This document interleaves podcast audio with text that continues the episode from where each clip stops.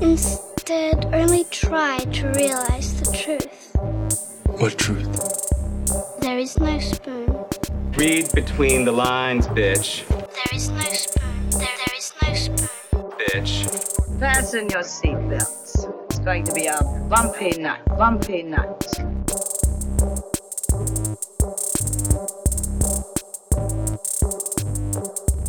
Saludos amigas y amigos, yo soy Mario Alegre Femenías Y yo soy Rosa Colón. y esto es Desmenuzando. Yes.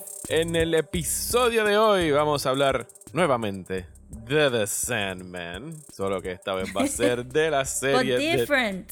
sí, las personas que no les importa The Sandman llevan dos semanas rolling their eyes cada vez que ven el título de los episodios.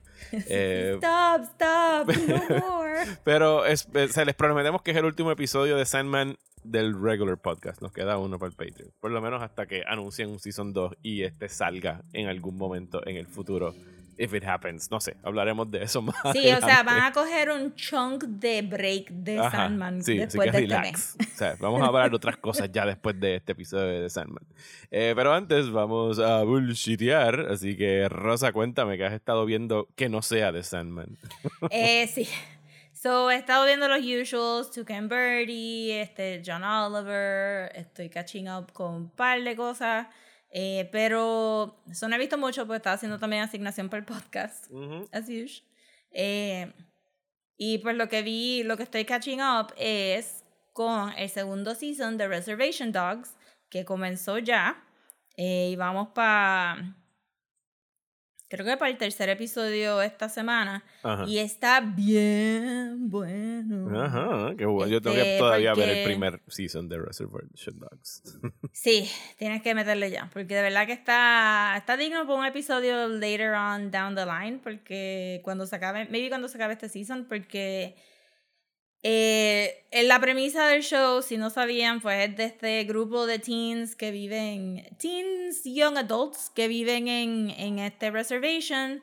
Eh, me parece que no han especificado la tribu en particular, pero sí sé que tiene como que little add-ons, porque esto es este un es una coproducción entre Sterling Harjo y Taika Waititi, pues ellos dos se conocieron, empezaron a hablar y se dieron cuenta que vivir en un reservation es igual en New Zealand que en Estados Unidos y decidieron hacer como que este show que, que celebrara vivir este, con todas sus idiosincrasias y todos sus ups and downs en el reservation. Obviamente no voy a entrar a spoilers, pero es funny, but es, es más drama que funny. Y el segundo season comienza con... es un dramedy. Es un dramedy. eh, porque pues tú no puedes hacer, o sea, no es una comedia que, que ignora Ajá. lo que es ser este, un indigenous person en Estados Unidos. Eh, es funny porque hay cosas que son bien que tú puedes relate to porque young adults tienen los mismos problemas este overall all around especialmente cuando estamos hablando de no saber para qué camino tú tienes que coger o no saber esa fase entre being a kid y growing up pues Ujú. eso es bien relatable pero ajá es el, en el specificity, specificity de vivir en un reservation y el segundo season comienza pretty much donde el primero left off, so no hay un time jump ni nada. Y, y el- se ve el gang como que divided. Este, eh, so que estamos ahora mismo en el proceso de que cada uno está como que eh, con sus individual problems, a pesar de que el personaje de Willie Jack está tratando de bregar con un problema macro eh, que está afectándolos a todos en sus micro, este, micro lives, pero está, está bien bueno porque regresamos a un status quo, pero es diferente. Y, y el último episodio estuvo two parts scary y one part funny. Eh, pero estuvo super nice. Y también tenemos, este, en el último episodio sale Megan Mullally Ah, nice. en un, en un mini, un mini role que estuvo bien funny también. Y obviamente, pues, los cast of characters están amazing. Hay un montón de old indigenous actors que se roban el show Ajá. constantemente. Eso es. eh, tú te encariñas tan rápido con este, con los cuatro teens que son Willie Jack, Bear, Cheese y Elora Dannon, que, que de verdad es un character study de estos, de estos teens también y, y, y es súper awesome. So, si no lo están viendo, de verdad, pónganse a verlo porque yo quiero mi tercer season. Yo, I need that third season. Todavía no se ha acabado el segundo season. I need that third season. So, todo el mundo que no haya visto esto, pongan, pongan saberlo, porque está demasiado cool. Y, y tenemos un, ¿verdad? Eh, porque salió Prey Movie. Prey, Salió Prey. movie. Yes, en Hulu. Y ya estamos hablando de, de apoyar indigenous este, actors y stories. Pues mira, aquí tienes una historia moderna, funny, touching, este, con cuatro actores que se la están comiendo teniendo tan poquita edad, so tienen que ver Reservation Dogs. Period. Yes. Yo, yo tengo que ver Reservation Dogs, lo tengo apuntado ya en mi to-do list. Dejar si le puedo meter mano eh, antes de que se acabe el año para poder empatar con la segunda temporada. Porque hay demasiada televisión, Rosa, sobre todo en este mes de agosto. No, ¿cómo tú vas a decir? Eh, no, bueno, ¿cómo tú vas a decir? hablando de televisión, yo lo que he estado viendo es esta serie bien extraña. Yo todavía no sé qué es y yo creo que eso es part of the point. Se llama The Rehearsal. Eh, está creada por Nathan Felder. Nathan Felder es que se llama. Deja buscar bien el nombre. Eh, Nathan Fielder, perdón. Nathan Fielder. Eh, que ya había tenido una serie para Comedy Central llamada Nathan for You. No, a lo mejor te llama, eh, o sea, te recuerdas Hace el tiempo nombre. que no estoy pendiente de Comedy Central. Bueno, Nathan for You, yo nunca lo vi, pero por lo, por la- también la pusieron en, en HBO en, en estos días. Y era un American Docu Reality Comedy Series donde este tipo, que era el mismo creador de la serie, es el protagonista de la serie, eh, iba donde personas que estaban teniendo problemas en, en administración de su empresa y él le daba como que unos consejos de cómo hacerlo, pero lo hacía, o sea, eran consejos bien desquiciados y bien anormales y era, era played for laughs. Eh, y el tipo en esta ocasión está haciendo una serie para HBO, creo que van a ser seis episodios solamente, se llama The Rehearsal porque está...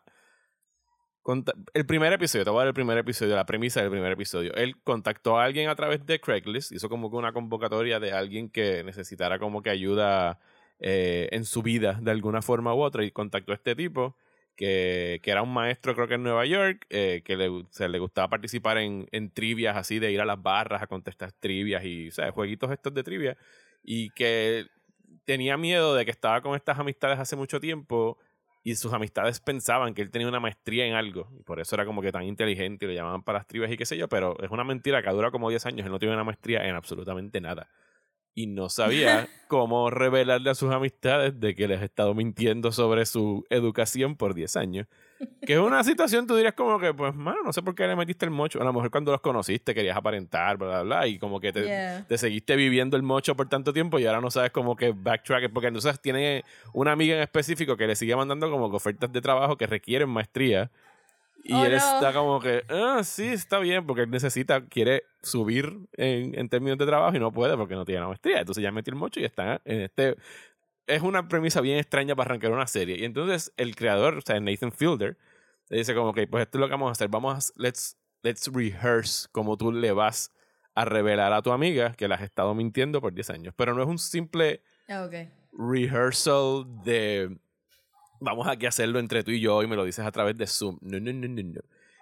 HBO le dio un budget a este cabrón donde el tipo recreó dentro de un soundstage al, hasta el más minis- minucioso detalle de la barra, que es un actual bar en Nueva York, donde ellos Oh hanguean y contestan las trivias. Contrató elencos de actores para llenarlo y contrató a una actriz que se pareciera a su amiga para interpretar a su amiga y que él pudiese practicar cómo hablar con ella y hacerle esta confesión. I'm already exhausted. Sí, es exhausting, pero es fascinating.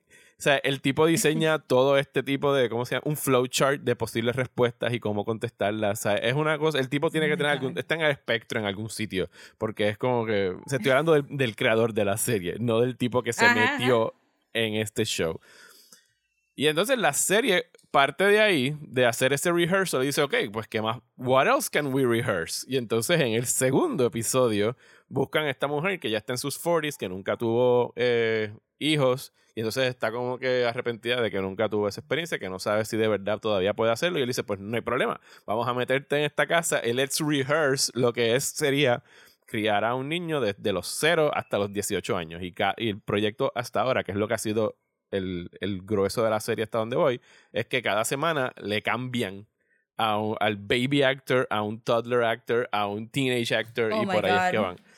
Y entonces te lo explican al punto de que pues los bebés tú por cuestiones de unión nada más los puedes usar por una hora para shootings, o sea que hay que estar cambiando los bebés cada hora, ¿sabes? Entonces se va poniendo Ajá. más y más y más y más complicada. Yo no sé si alguna vez tuviste la película de Charlie Kaufman, eh, S- eh, Schenectady, New York, con Philip Seymour Hoffman. No, la, la tenía en una lista para verla y después se me olvidó por completo. pero Pues sí es que- como si este cabrón hubiese visto esa película que es acerca de un es un playwright, es un dramaturgo que está Ujú. escribiendo como que la obra de su vida y la obra se va poniendo más grande y más grande y más grande, entonces tiene que constru- o sea, tiene que estar y él se está metiendo en su propia obra y se, entonces se sigue complicando la cosa, pues la serie es eso, solo que se va poniendo más y más gris en torno a wait, ¿cuánto de esto es is it actually happening? Porque se pone bien ludicrous. ¿Y cuánto tú me, estás, tú me estás cogiendo de pendejo a mí, al espectador? Estás cogiendo de pendejo a esta gente que estás usando en tu social experiment. Te recomiendo que la veas porque Both. es really weird. es como ver un, un reality TV filmado en Twin Peaks. O sea, es como que tú no sabes qué es verdad Oh, y qué es mentira. Ajá. Y es really fascinating. Son seis episodios. Creo que se acaba este viernes. No, este viernes es el quinto episodio. Se acaba la semana que viene. Pero, o sea, las cosas que hacen y, y como que los temas que trabaja en torno a... Porque sí, la gente ve, qué sé yo, las wives de whatever y todo, todo lo que es unscripted, bla, bla, pero tú y yo sabemos que no es unscripted. There is scripting ahí Ajá. para esas cosas. Entonces, él, él está como que jugando con eso de que how can you trust what you're watching on television? ¿Sabes? ¿Cu- ¿Cuánto de esto tú me vas a creer a mí? Pero te lo está vendiendo de una forma que, que en ningún momento you can grasp it. Como que dice, ah, esto es embuste y de repente, but is it? ¿Sabes? Como que es bien, es bien raro verlo. O sea, aquí cuando yo lo estaba viendo, decía a veces me pasa por atrás y lo mira, es como que yo no entiendo qué carajo es lo que tú estás viendo, pero it looks fucked up. Y yo como que it is fucked up. O sea, yo no sé qué está pasando en esta serie. Así que denle un try a The Rehearsal. Está disponible en HBO. Eh, es un really trippy, funny show. Ahora me dieron ganas de ir para atrás a ver el Nathan For You ese, a ver qué, qué rayos es lo que está haciendo este tipo hace años que no conocía. Sí, ¿verdad? Suena súper experimental. Pues no sabía de qué se trataba de eso porque el cintillo de HBO Max como que no dice... Es que no hay manera de tú poner eso en un cintillo. O sea, ¿cómo tú retratas eso para convey an idea? Bueno, la foto que sale es él, el, el creador, como un que con, un- con una, man- una man- un maniquí mujer, un, maniquí, un, un baby Ajá, doll. ¿sabes? yo, ¿de qué Sí, es? sí. No. No hay manera de tú. ¿Qué es eso? Sea, Pues le voy a dar un chance, le voy a dar un chance, qué nice. Es really, really weird. Ok, antes de. Este va a ser un bullshiteo corto, porque los últimos Sí. dos o tres episodios han sido bullshitos de 50 minutos. Eh, queremos entrar a la discusión de The Sandman, pero antes tenemos anuncios que hacer eh, Yes. acerca del Patreon y específicamente el Hate Watch. Como ustedes bien sabrán, eh, nosotros celebramos el haber llegado a 75 Patreons en patreon.com slash desmenuzando y eso significa que teníamos que hacer un Hate Watch. Se hizo un sondeo en la página para escoger el tema del Hate Watch y quedaron empate eh, por razones que serán obvias en unos segundos. Eh, Twilight y West Side Story. Eh, parece que nuestros queridísimos y queridísimas patrons se pusieron de acuerdo en los back channels que utilicen para escoger algo eh, diseñado para torturar a Rosa y otra cosa para torturar a mí. Así que por eso o sea, decidieron llegar a un empate. No sé cómo lo lograron, pero un aplauso para ustedes por haberlo logrado. I'm, I'm fascinated by it. Así que Pues, lo que vamos a estar haciendo es que en las próximas semanas, ya tenemos las fechas aquí escogidas, se las vamos a decir. El próximo sábado, 27 de agosto, vamos a estar haciendo a través del. Discord de, de nosotros de Desmenuzando, que todo el mundo tiene acceso, desde los que se suscriben a un peso y cinco pesos en la página. Vamos a estar viendo en vivo por ahí con ustedes West Side Story. Y vamos a estar comentando y vacilando, o sea, BYOB, traigan sus monchis, es para que todo el mundo hable y joda, Ajá. mientras un party, eh, un party. Rosa ve por primera vez West Side Story, la versión de Spielberg. No, no, no especificamos cuál era, pero no vamos a torturarla con la versión más racista de los 60, vamos a ponerle la menos No, racista. de gracias. Ya yo me fui de un salón que estaba enseñando esa película en universidad. Don't wanna revisit. Eso va a ser el 27. El, la semana después, el sábado 3 de septiembre, vamos a estar viendo Twilight. eh, New Blood fue la que decidimos que iba a ser, ¿verdad? New Blood. Eh, New Moon. New Moon. New Moon. New Moon. New Moon, exacto, sí. Twilight La New Moon. Por- segunda. la segunda. ¿Por qué la segunda? Porque eh, porque lo buscamos en internet y el Rosa las ha visto y lo que me han dicho es que es la peor de todas. Así que me, no- me voy a someter a la floja. peor película de Twilight. Ya yo vi Twilight hace mucho tiempo, la voy a volver a ver porque no quiero llegar como que de la nada, a- aunque estaría interesante el experimento de llegar sin saber un carajo. Yo creo que no la tienes que ver porque, ajá, este. Anyway, los personajes que salen en Twilight como que los echan para el lado bien rápido para concentrarse entre Edward y Jacob y, y. Anyway, yo ya yo veré qué es lo que yo hago con Twilight. Pero anyway, vamos a estar haciendo esas grabaciones en vivo y luego de eso vamos entonces a grabar un episodio con nuestras reacciones ya después de haberlas eh, absorbido y procesado sobre West Side Story. Eso va a salir todo en el Patreon de Desmenuzando, que les invitamos a que se suscriban. So, tienen dos chances para entrar a los lives, aunque digan Ajá. como que, ah, yo hubiera querido ver West Side Story y me lo perdí. Pues no, vayan al de Twilight también, como que Ajá. tienen dos weekends para acomodarse. Este, después diremos las horas, pero ajá, y después pues, si se los perdieron, pues está bien, tendremos otros hangueos, eventualmente nos moveremos a un meet Live and greet something. Ajá. a vernos Sí, las caras en persona. exacto. Pero por ahora, este, pues, apúntense para esos parties y ya saben. Y los que no están en el Patreon, Ajá. now would be a great time to sign up. Yes, y sobre todo porque este mes, además de que tienen acceso a los más de 60 episodios que ya hemos grabado, que solamente los pueden escuchar ahí, y no es que tengan que pagar backpay por escucharlos, ustedes se suscriben al de 5 No, no, pesos están ahí, and you can listen to all of them. Eh, que en estos días Rosa va a tirar algún artecito chulo para decirles cuáles episodios están ahí metidos, porque a lo mejor no saben cuáles son y no se han enterado. Pero este mes nos van a poder escuchar hablando de Sandman Overture, que es la precuela al cómic de Sandman, y tan pronto como esta semana que están escuchando esto, va a salir el episodio de Prey, la precuela de Predator que está disponible en Hulu. Así que vámonos para el Dreaming.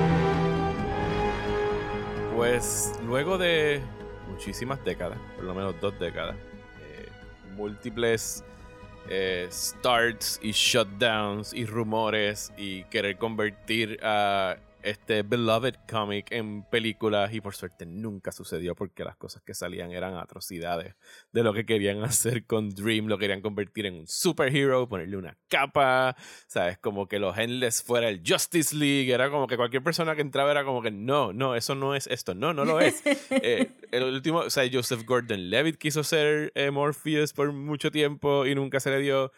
Y, e incluso cuando hace creo que tres o cuatro años anunciaron que Netflix iba a hacer The Sandman, yo creo que ni tú ni yo les creímos. Fue como que sure. Ah, no, cuando, fue, lo, yo cuando lo vea frente a mí, I'll believe it. Pues ya está frente a nosotros. Así que llegó el momento de hablar de la serie de The Sandman. Que, ok, para que entiendan, spoilers para toda la serie de Sandman. O sea, desde el principio, si no la han visto, I mean, sí. o sea, we're gonna be spoiling. Pero no vamos a entrar a- al nitty gritty del plot porque Ya por lo hablamos la semana los pasada. paperbacks en la semana pasada, exacto. que Eso sí, Obviamente cambiaron cosas, pero Claro. el overall stuff se queda igual. ok, no vamos a spoil eh, possible upcoming seasons de Sandman. O sea, a lo mejor al final, y, lo, y daremos un Mm. proper eh, warning, si Rosy y yo quisiéramos especular sobre qué van a hacer en las próximas temporadas, sabiendo lo que ocurre en el cómic, pues les daremos un proper spoiler warning por si Sí. nada más han visto la serie y no quieren saber qué es lo que va a suceder. Sí, y también me, me, me recuerdo que en el otro episodio también dijimos spoilers porque íbamos a discutir plot points que iban a salir en la serie, Ajá. pero ahora vamos a discutir esos plot Sí. points. sí, it's gonna Sí, happen. So, sí, it's gonna happen. So, más vale que hayan visto la serie. Ok, pues hace alrededor de un mes, eh, a mí, yo no estaba esperando que esto sucediera, me llegó un email de Netflix que me habían añadido todos los episodios de Sandman. Y yo aquí en casa me convertí, tú has visto el GIF ese de Michael Scott de The Office que dice, oh my God, it's happening. Y entonces todo el mundo empieza Sí. a coger, esa era, esa era mi casa. O sea, yo cancelé planes. eh, yo dije, yo no voy a hacer un carajo más hoy. yo, la sala es mía. Yo voy a ver Sandman. Bien nervioso me senté. Yo dije, oh my God, it's here. ¿Sabes? Como que vamos a ver Sandman. Y vi el primer episodio. Y después vi el segundo, y después vi el tercero, y después vi el cuarto, y después vi el quinto. Y yo creo que de la primera vi hasta el séptimo ese primer día. Y solamente fue porque ya eran las 2 de la mañana y era como que "Ok, voy a acabar esta serie mañana porque I'm too tired. Pero sí me la tiré casi de una sentada. Y mi primera impresión, y eso fue desde el primer episodio, eh, yo quedé, o sea, fue, fue Love at First Sight, por lo menos en, en mi caso. El- me gustó mucho el casting, me gustó mucho lo que estaban haciendo en términos del, del storytelling. Y una vez la terminé de ver, pensé, dije como que, obviamente tengo mis nitpicks. eh, o sea, se ve como una serie de Netflix, ¿sabes? No tiene el budget de quizás algo como HBO. No está a esos niveles de producción, pero pienso que dentro de lo que pudimos... O sea, para, lo- la conclusión mía al final de la serie fue como que, fíjate, dentro de todo lo que pudo haber pasado con adaptar Sandman, que era algo que por mucho tiempo se tildó de inadaptable, ¿sabes? ¿Cómo tú podías llevar esto a otro formato? Obviamente en el cine es algo que jamás iba a funcionar. Afortunadamente aguantaron lo suficiente para llegar al, al Golden Age of Television, post Mad Men y Sopranos y todas esas cosas, y serialized storytelling está in y hay budget para hacerlo y qué bueno que lo pudieron hacer en este momento. Así que yo creo que overall, o sea, yo diría que yo quedé muy, muy, muy contento con esta primera temporada. ¿Cómo te fue a ti, Rosa? Pues yo le dije a Mario que no me dijera nada de su opinión. Ajá. Ella me tuvo me bajo ley de mordaza. Yo, no te man- yo te mandé gifs de personas frustradas por no Oh, poder sí. hablar contigo. ¿Sabes? Ajá. Pero, o sea, exacto, la frustración decía. Pero, ajá, le dije a Mario que no quería saber porque de verdad que, que pensé, and I was right, que maybe iba a estar muy overly critical de la serie. eh, porque, este, si, ajá, si leyeron, este, si escucharon el otro episodio, escucharon I, otro do- episodio. I did read this series annually for, tú sabes, time immemorial. Sí, y yo- recientemente lo había releído Yo también. quiero que entiendan que So, ni yo- yo... sabía, ni yo sabía cuán apegada estaba Rosa esta, al cómic hasta en Sí. estos días. Y fue como que, oh my God, o sea, tú te acuerdas de esto como si Sí. estuvieras. Ella me está recitando así como los predicadores en la iglesia. No, porque en Sandman issue 2, versículo Full, no sé exacto, qué, le que, dicen. yo Pero que, es ok. que esto. Y, y, pero sí, so, que yo, yo sé que cuando yo estoy bien attached al, al source material, me tarda un ratito en, en, en warm up to it. So yo, mi reacción inmediata fue como que, I do not like this. y me iba a ir de la sala como, que, I don't like this at all. Este, pero, eh, esa fue mi reacción también con Riverdale. Cuando, cuando empezamos a ver Riverdale, Ajá. yo me levanté de la sala. Esto no es Archie, me voy. y después como que cuando uno se tranquiliza y se calma, siento que, que voy a bajar este, mi, mi, mi crítica, va a bajar cuando me sienta a verla de nuevo, sin el hype de la gente, como que just enjoy it for what it is. Porque overall me gustó mucho y ya se la recomendé a medio mundo y la gente que, que me han mandado mensajes, este, como que shout out a Arnaldo, que la vio y me dijo, diablo, ya entiendo por qué a ti te gusta tanto Sandman, porque esto está bien cool y qué sé Ah, yo. porque no había leído que el cómic. hecha". Ajá. No, casi nadie alrededor mío ha leído el cómic a niveles que yo he leído el cómic. Ok. Eh, y entonces pues ve- veo las reacciones de la otra gente que yo sé que están igual de obsessed, como Juan Carlos, out a Juan Carlos. ¿Le gustó a Juan Carlos? Nunca, Y- te, nunca hablamos de sí, A Juan Carlos oponente, este sí, y, y deberían de como que, deberían, yo no sé, de como que dejarnos este voicemails or something. Mandarnos un email con sus mini reviews. I'm just saying, I'm just saying que tenemos un email. Pero este sí, he notado que a Juan Carlos le gustó. Eh, Luis, que tú lo mencionaste en el episodio pasado como la persona que te, te introdujo as far as we can tell from your memory, Ajá. que estuvo overly critical también de los primeros episodios, pero overall le gustó un montón. Y todo Twitter, como que tú te la comiste y todo el mundo la ha visto tres y cuatro veces ya. So también es como con un aspecto de, it's been 30 years of build up, so si tu reacción, si eres fan, no es inmediata a como que, I love it, it's fine, because you just have to think about it a little bit longer. Eh, but I still do say que ese piloto estuvo bien flojo para mí, como que estuvo bien flojo. Ok, pues entonces vamos a empezar, No, vamos a aprovechar, no. aprovechar el segue y vamos a Sí. empezar con un- una discusión acerca de, de los episodios de Sandman que están eh, aptamente titulados por los mismos issues de los cómics. El primero es The Sleep Sí. of the Just, ¿verdad? Sí. Tenemos la introducción a Sandman. No vamos a ir over the details. Vamos entonces a.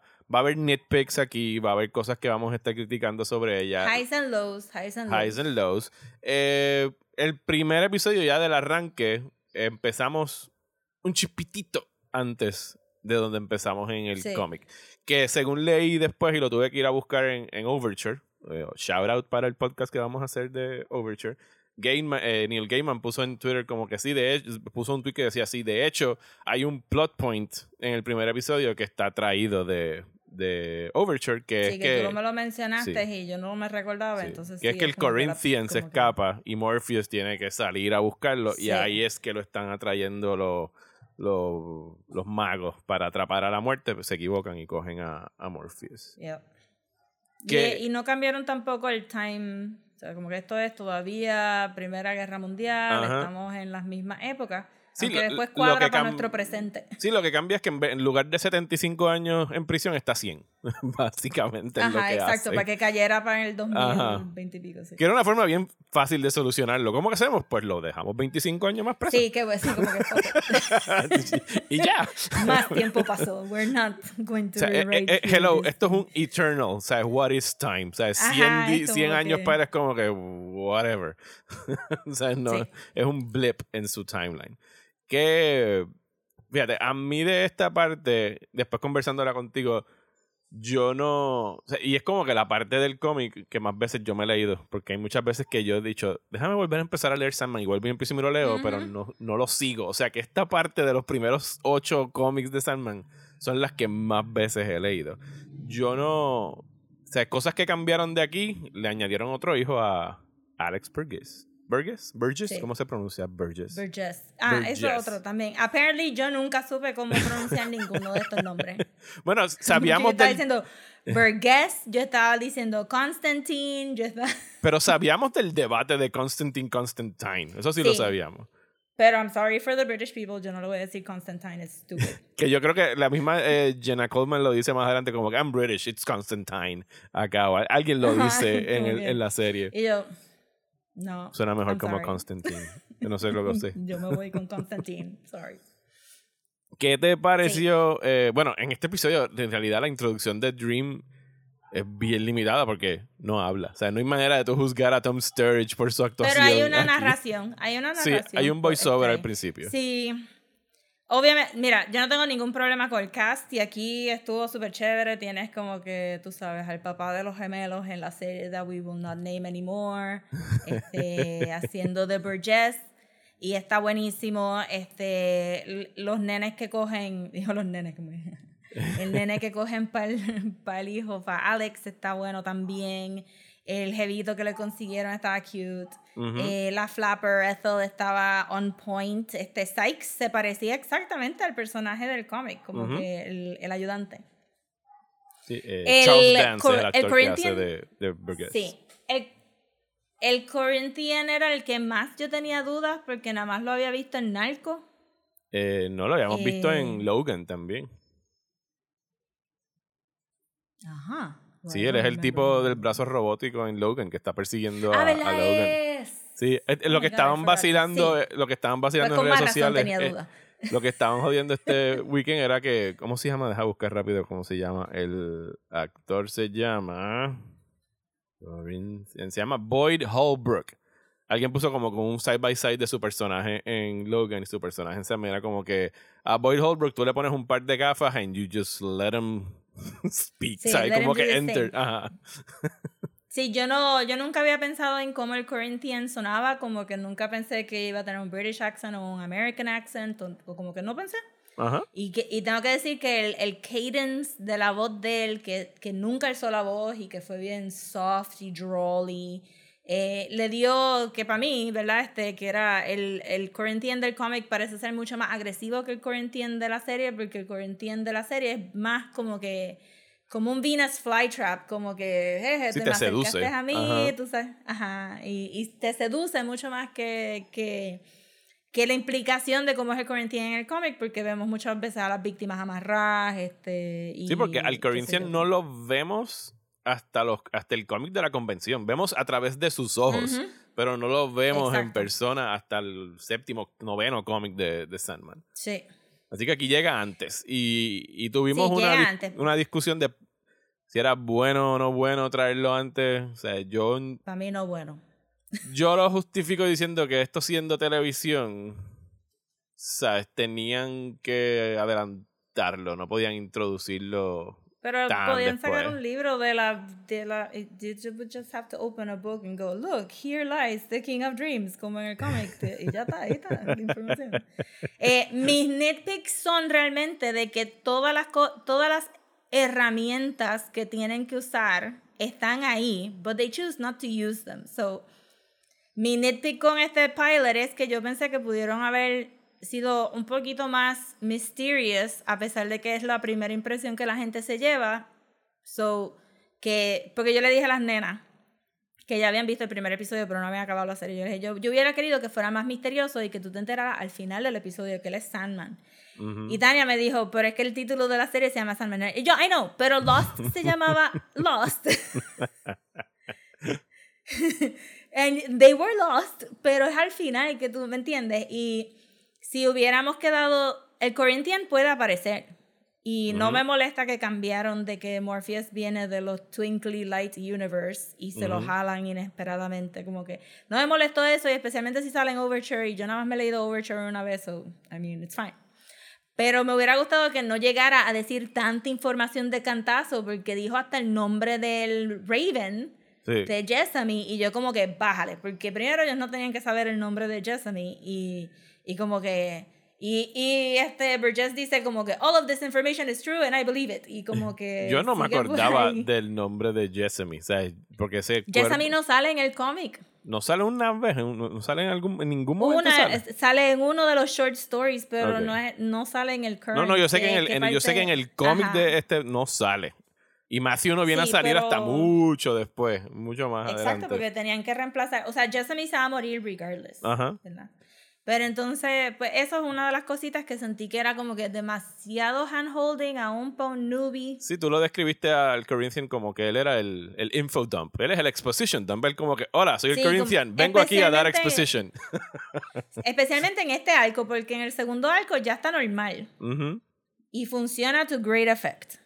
Pero en este arco lo usaron como que I'm just gonna show up to people's houses y decirte ahí un montón de cosas y yo, permiso, Yo, eh, yo, puedes no hacer eso. sí, yo puedo imaginar una versión de este show sin ese handholding del Corinthian, pero pienso que quizás está ahí específicamente para el espectador que nunca ha visto Sandman.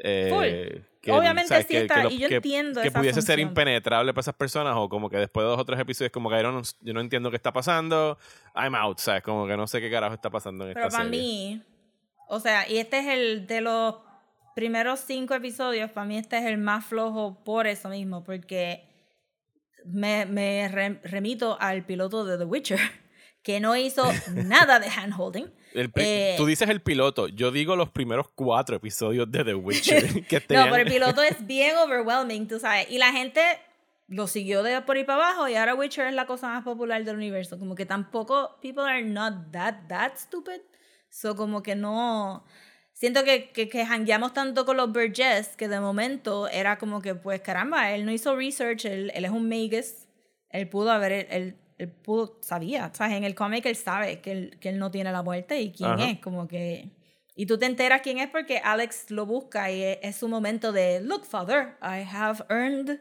Ajá. your respect for five seconds. Este, adiviné quién era. Eh, entonces, este, mi otra queja del pilot es que iba a ser un trend, es que nadie es malo en la serie. So, Burgess tiene el hijo para validar por qué quiere a, a este, amarrar a la muerte versus simplemente ser un hombre que no se quiere morir porque está drunk with power. Y este Dream, especialmente Dream, porque siento que no lo dejaron, ¿verdad? Porque nos quitaron algo bien. Yo estaba bien pompeada para verlo, so yo estaba disappointed. Pero al Alex matar a Jessamy, le das una razón a Dream para odiar a Alex versus este cabroncito no me dejó salir cuando el país se murió. I automatically hate you Sí. por ser un cabroncito. Sí, yo, yo Y extrañé este- el yo extrañé el hecho de que no le diera el Eternal Waking. Eh, Estaba tan esperando yo, vamos adelante. Vamos para acá. y Quedan yo- y- 15 y- minutos. y sí, como que se, aguan- se aguantaron mucho en, en los elementos de horror de la serie. ¿Sabes? Que era Sí. uno de los. que era bien marcado en esos primeros cómics de, de Sandman. ¿Sabes? Como que los elementos de horror estaban ahí. Yo quería ver el Eternal Waking. Y cuando vi eso dije. Ok. eh, entonces yo me puse a pensar aquí como el fanático. Aquí, ok. lo quitaste de aquí. Fine. ¿A quién se lo vas a dar más adelante? Y yo pensando en lo que venía por ahí. Y yo. "Ah, no creo que le vayas a dar Mm, no. Eternal Waking a John Dee. Eh, sea la madre, no van a hacer Eternal Waking. No, van a ser Eternal. Ese fue el, el, el- los créditos subieron y yo. no. Y, em, y, y storytelling wise, estoy clarísima que es porque si tú empiezas el episodio para alguien que no sabe cómo es Sandman, va a decir: Este tipo, un cabrón, porque yo estoy viendo una serie completa sobre un de este villano. pescabicho porque el nene no hizo nada. Sí, pero, El pero le resta porque en realidad el, eh, ese es parte del pettiness y la arrogancia de los dioses. No son dioses, pero para los efectos son dioses. Es como que, how dare you, mere mortal, atraparme a mí en este trapo de cristal por 100 años. Fuck you, eternal waking forever. O sea, Ajá. no- Y que te lleva directo entonces a lo de nada. Cuando Sí. lo ves en el tercer episodio, que es como que, ajá, tú eres un pescabicho y lo dejaste Sí, ahí. hay, hay un softening, definitivamente hay un softening de, de Dream. Sí. Yo estaba escuchando anoche una discusión en un podcast de NPR eh, acerca de, del, del show de la primera temporada y me gustó mucho una observación de uno de los que estaba hablando que, que es- ese se leyó eh, Sandman en su initial run, o sea, single issues desde el 89 y él dijo como que mira, yo también tenía como que muchas dudas sobre si lo iban a hacer, o sea, yo pensé, porque no me han gustado lo que han hecho con las series de Neil Gaiman en televisión, no me gusta American Gods, bla, bla, bla. Este era como que el más difícil de adaptar. Y él, o sea, la persona, la descripción que él dijo es como que, mira, cuando Neil Gaiman escribió este libro, él tenía 28 años cuando empezó a escribirlo. He's, he's now 58 or 50, casi 60 debe tener casi Neil Gaiman. O sea, y él, a, eh, para, a su entender, su interpretación era como que, mira, tú cambias en 30 años. Y la manera como las cosas que él está escribiendo ahora son cosas que él o sea, en parte es tu softening para espectadores y en parte son tweaks, no, so- no solamente ese softening, si otras, sino otras cosas que ocurrieron a lo largo de esta primera temporada responden a alguien que está regresando a su material desde otra perspectiva en su vida. O sea, que él como que lo justificó de esa sí, manera. pero yo, yo encontraría, I would be very surprised que Neil Gaiman fuera el que tomó la decisión de quitar el Eternal Awakening, porque en Ocean at the End of the Lane hay un montón de elementos de horror Ujú. y son bien disgusting y son bien horribles. Y, y Sí, esa eso es es otra más cosa. personal que ha escrito. es otra cosa. Esta serie está clasificada TVMA. El MA no está justificado. O sea, es- es- No está nada. Esto no está nada, nada por encima de lo que tú verías en una serie del CW. Pero nada. O sea, esto está en nivel Sí, TV, TV normal, 14. al, al nivel que, TV14. que cuando yo terminé le dije, ajá, le dije a Mario, esto es PG-13. Y él me dijo, TVMA, y yo, why? Why? No, le quitaron mucho de los elementos de horror, como tú dices, pero entonces pensé que el pilot pudo haber sido un poquito más misterioso para lead you in al resto de la serie, but fine. Tú sabes, como que tampoco es, no estoy diciendo que unwatchable, es bien watchable, as everybody can attest. Pero for my liking, me hubiera gustado un poquito más de el pilot de Lost versus este un PowerPoint de explicarme cómo funcionan las cosas. I want to figure it out for myself, aun cuando yo sé, como que. Sí, tampoco alguien- me senté a ver la serie pensando I am an expert on Sandman y yo me desenchufo, como que I'm just gonna watch what you're giving me. So pensé Sí. que estaba un poquito flojín. Leía, leía a alguien que en ese mismo podcast había alguien que no había jamás leído Sandman. Y algo que observó era como que a lo mejor para esa persona hubiese convendría que hubiese un. Básicamente Overture.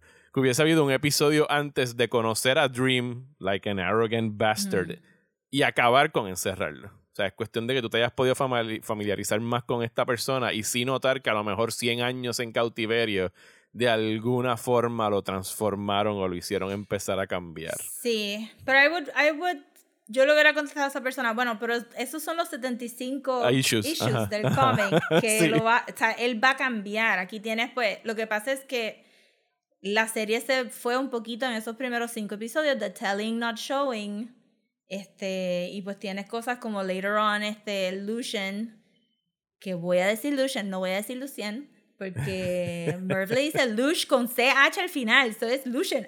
Yo estoy aquí, yo no sabía pronunciar ninguno de estos nombres. Es Lucian, ¿verdad? Eh, Le dicen Lucien. Lucien. Ajá. Lucien, Lucien. no Lucian. Bueno, porque, pero es que Lucian era el nombre del, del nombre de cuando era masculino en el libro, ¿no? Ahora es Lucien.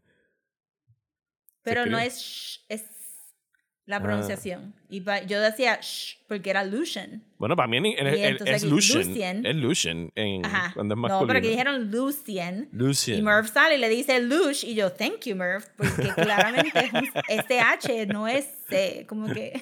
Pero allá British people con sus pronunciations. La cosa es Sí, no, que no más tarde olvidemos a todo un- el, el Green Knight debacle de cómo se le decía Sí. al Knight. Girl. Donde todo el elenco decía como que yo le voy a decir como me salga los cojones y nadie lo le- Se llama. Gawain, no, Gerwin. Es de, ok. sí, ¿verdad? Es que está-. Eso también. Pues, ajá, y que lo- later on, pues vamos a ver a Lucian y a Fiddler's Green diciendo como que, mira, hizo esto, wow. Como Wow, que impresionado. Y tú sabes que él está cambiando. ¿Qué tú piensas si Eh, hubiesen Moreno. hecho un, un digo aquí aquí estoy especulando en alternate timelines, si hubiesen hecho el cuento de nada como un prólogo de cinco minutos animado o algo así para darte un contexto de quién era este vengeful god figure y entonces arrancar con eso hubiese ayudado a Pues, la mujer en no, para mí no me hubiera gustado. Yo creo que por eso es que, que regreso a mi crítica, es que ellos tienen las cosas que necesitan. Y para bichería estaba el Eternal Awakening, porque Alex no mata a nada. Él le coge ganas a Alex porque cuando Burgess se muere, Alex sigue sabiendo muy bien que él lo puede free him. Y no le hace ni las mismas, ¿verdad? Porque a través de los años, pues, este, Burgess le pedía cosas a Dream y Dream no contestaba. Y se, se supone que todo el tiempo tú estabas viendo que Alex no tenía las mismas ambiciones de su pai, pero dada la oportunidad, eh, ¿verdad? Dado la oportunidad, pues él decía, fuck it, yo también te voy a dejar encerrado porque maybe me cae algo a mí también. Y esa gente, y para mí eso es decir que el personaje es malo. y cuando Dream sale, este, ¿verdad? Que, que yo creo que también hacen un punto de enseñarte que cuando él va a castigar a Alex, no es el Alex viejo, es el Alex nene chiquito Ajá. que está caminando por los sueños de Dream y tú dices, mira, la verdad es que esto es Sins of the Father, tú sabes, como que Alex no, pero Dream dice, fuck Sins of the Father, ¡pah! y te voy a castigar a ti porque tu país se murió, ¡bam! ya no puedo castigar a tu dices, "Uh". Ajá, y esto como que, you know, diache, y entonces después te enteras de lo de nada y tú haces, diache, este tipo... He's a este dick. tipo está- he's a dick. Ajá, y, y pero entonces luego es que empiezas el, ¿verdad? Empieza el soft. Por eso es también que te lleva directo a lo de reclamar el hijo de, ¿verdad? Eh, de, de, de Lita, de Lita Hall de Hipólita. Ajá. Sí. Reclamar el hijo también es como que se supone que tú hagas como que un loco, pero cógelo con calma. Este, que, que hay muchas instancias donde he, he looks like a dick, pero siento que este, que, que al quitar el awakening, pues lo suavizaron un poco y pues como que no se nota el contraste tan right away. Eh, Es lo que yo diría. saltando a. Vamos a llegar al Dreaming, ¿sabes? En el segundo episodio llegamos al reino destruido de Morpheus. Conocemos a Cain and Abel y a Gregory. Ya mismo Rosa tiene algo que decir sobre Gregory. Gregory. Eh, ¿Qué te pareció la construcción del Dreaming en términos de efectos especiales, de diseño? O sea, ¿te gustó? Yo pienso que estuvo Pues bastante se cool vio bien bonito. Ujú. Ah, yo no tengo ningún problema con los special effects tampoco. Se veían bien nice. Sí se ve bien. Y ellos se veían como que estaban adentro de... Sí, me gustó. ambiente, De todos los efectos que que- utilizaron, me encantó la manera como él tiene que llegar a este eh, al muelle para moverse de un sitio a otro. El muelle eterno Sí. ese lleno de, de agua sí, al de final los quedó bien Shoals of. Nightmares. Ajá. Eh, Eh, me molestó un poco que no se vio el segundo gate, pero fine. Whatever. Letting it go. pero se, Eh, se vio el primer que side by side. Me gustó que el primer gate tenía dibujos del actual comic de cómo Sí. se ve Morpheus. Eso se ve bien chulo. Y no estoy seguro si cambiaron los dibujos de shot a shot a propósito, porque se supone que... Yo creo que sí, yo los vi ¿verdad? Que sea cambiando. como que shifting, Ajá. que el dreaming siempre esté shifting, so que, ajá, que era una buena oportunidad. El castillo se veía súper bien. Me hubiera gustado que hubiéramos visto a los Guardians hablando por lo menos una vez. Pero tenemos. Bueno, Eh. los Guardians no regresan cuando él reconstruye el reino, ¿o sí. No, se ven de lejos. De lejos, pero sí. como que... Sí, de lejos, sí. Pero me hubiera gustado como que pasaran por el adiós, yo regresaste. Bueno, me imagino que los escucharemos en eh, spoilers para el próximo season. Sí. Va a haber una razón para que muchas personas visiten el reino de los sueños y ahí pues habrá chance para que se puedan expresar. Sí, definitivo, pero como que así para como fanservice me hubiera gustado verlos ahí. Este, se ve todo bien bonito. La biblioteca se ve bien bonita. Eh, sentí ese que fue- a ese little fue. bit too much en la playa, but that's okay.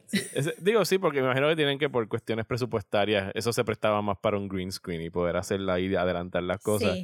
Yo estaba ahí Eh, como que, why are you having this conversation here? Pero mi, pri- mi primer momento así de geek out fue bien al principio cuando están haciendo el flyby por el Dreaming y sale como un glimpse de Murph limpiando libros y yo dije como que ya, este show está cabrón, Ah, sí. salió Murph, ¿sabes? I'm happy. Yo no vi a Murph, pero sí vi a Martin Tenbones este, en un barquito en Ujú. algún lado. Y yo, ay, míralo ahí. Este, que estaba bien nice. Eh, después vamos a hablar de Murph, porque I am still very curious. Pero sí, entonces, pues, este, corre igualito, como que necesita reestablish his power para buscar his pouch of sand. En el episodio pasado hablamos mucho de que Preludes and Nocturnes es como que bien lineal y es una escalera. Aquí joden con la escalera par, pero, pero es bastante similar.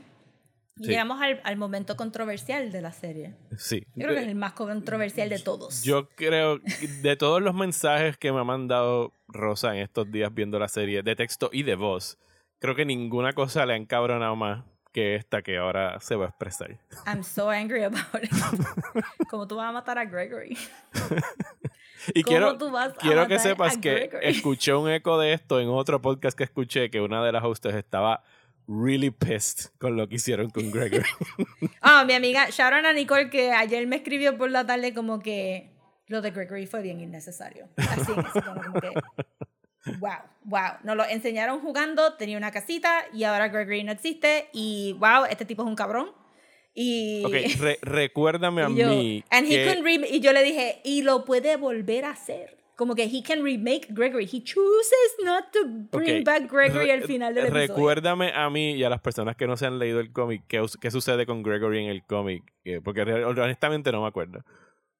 Nada, he lives a very happy life con Goldie Dreaming, al lado de. Kane y Abel. Sí, ok.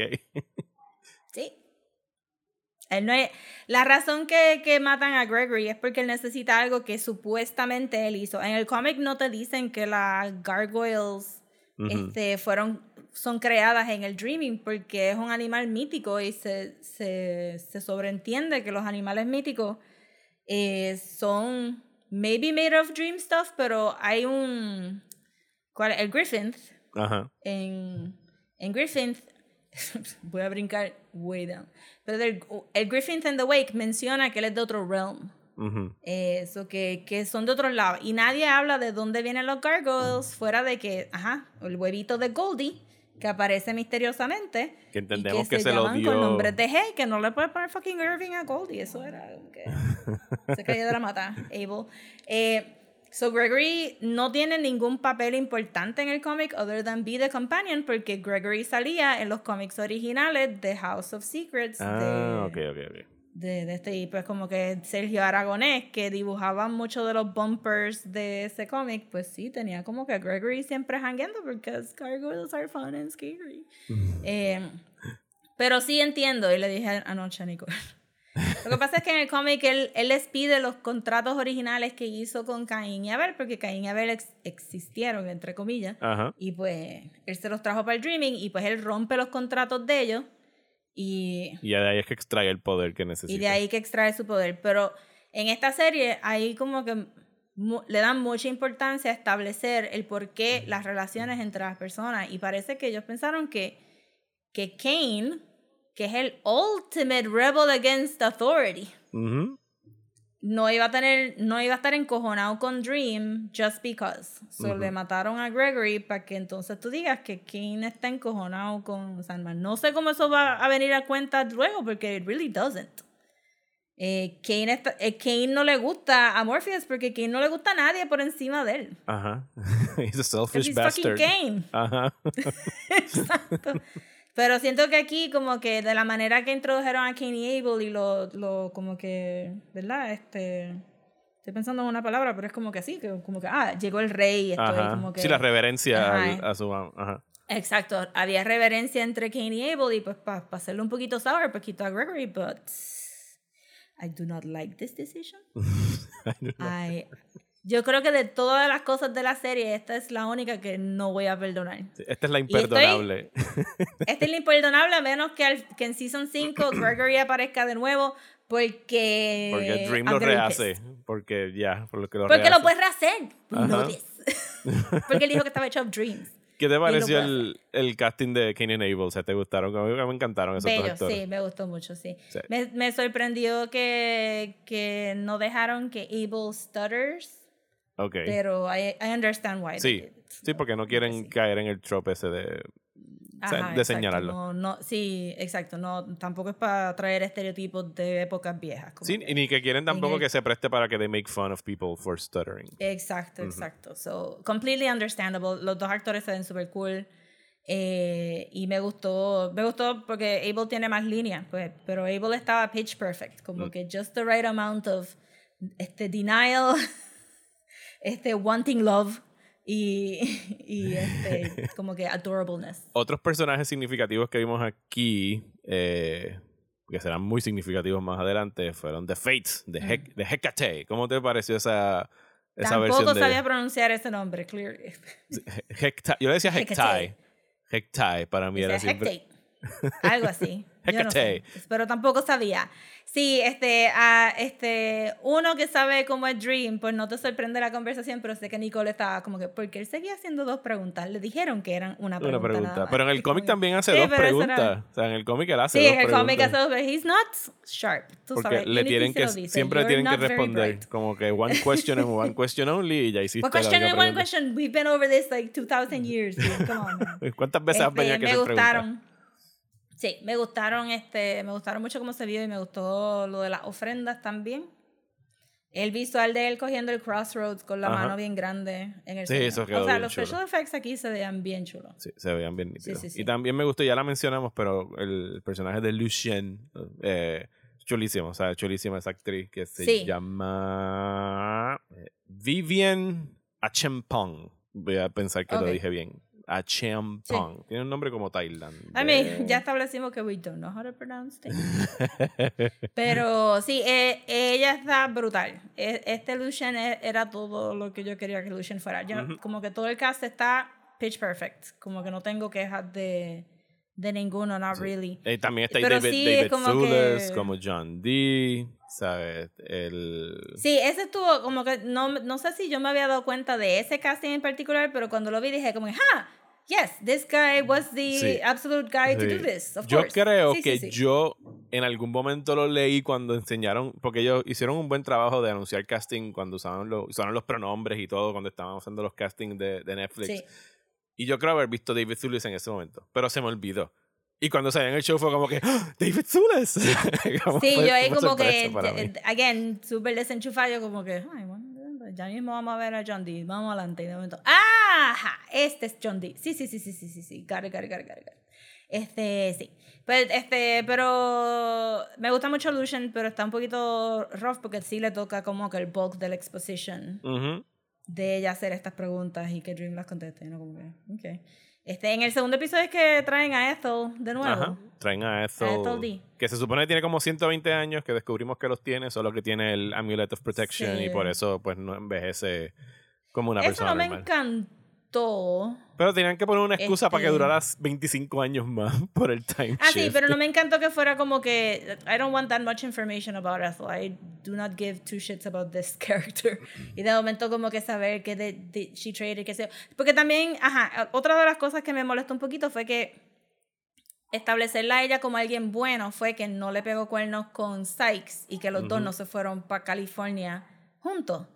So que Sykes se queda como que en casa de Burgess y yo, excuse you, porque tú fuiste el que bartered el helm para el Amulet of Protection y, y ella te, y entonces esto lo deja a él y se lleva se el Amulet el of amulet. Protection y entonces este Cronoson lo mata en teoría o, o whatever. Pero, ajá, que yo pensé, ok, pues sure, that might be a little bit complicated.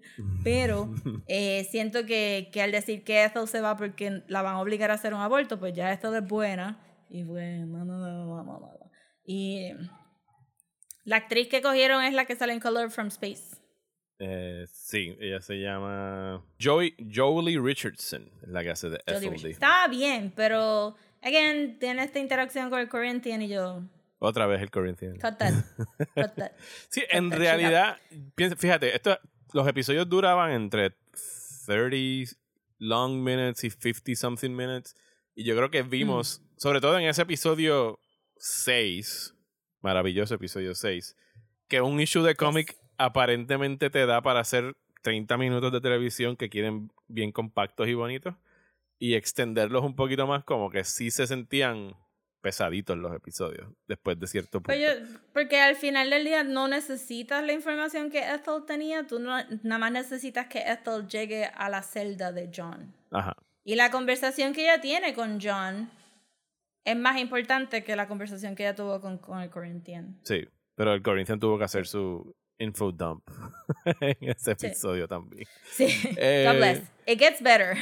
Episodio el 3, Corinthian Dream, does get better. Dream a Little Dream, donde llega Jenna Coleman como Joanna Constantine. Joanna 100% all the way.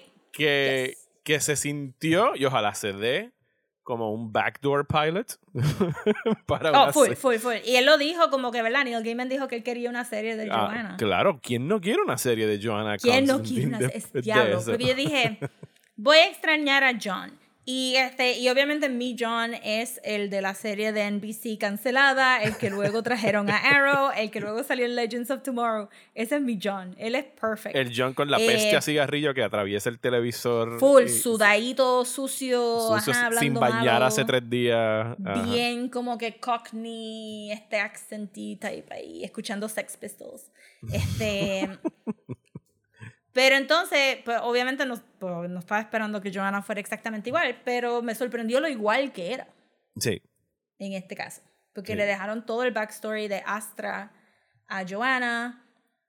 Este, la trataron de vestir media British, este, cafrecita, si puedo usar la palabra. Digo, en lo- en los flashbacks mayormente. Ajá, los flashbacks ahí con su cadenita y su bomber jacket y los maones Porque, porque Pero el aquí es jacket, como que un el, el, posh. el overcoat, overcoat blanco ese que le ponen después es como que todo lo opuesto. Es lo- la cosa más limpia. Sí, es del- como que del- full Burberry, ajá, este high-end trench coat.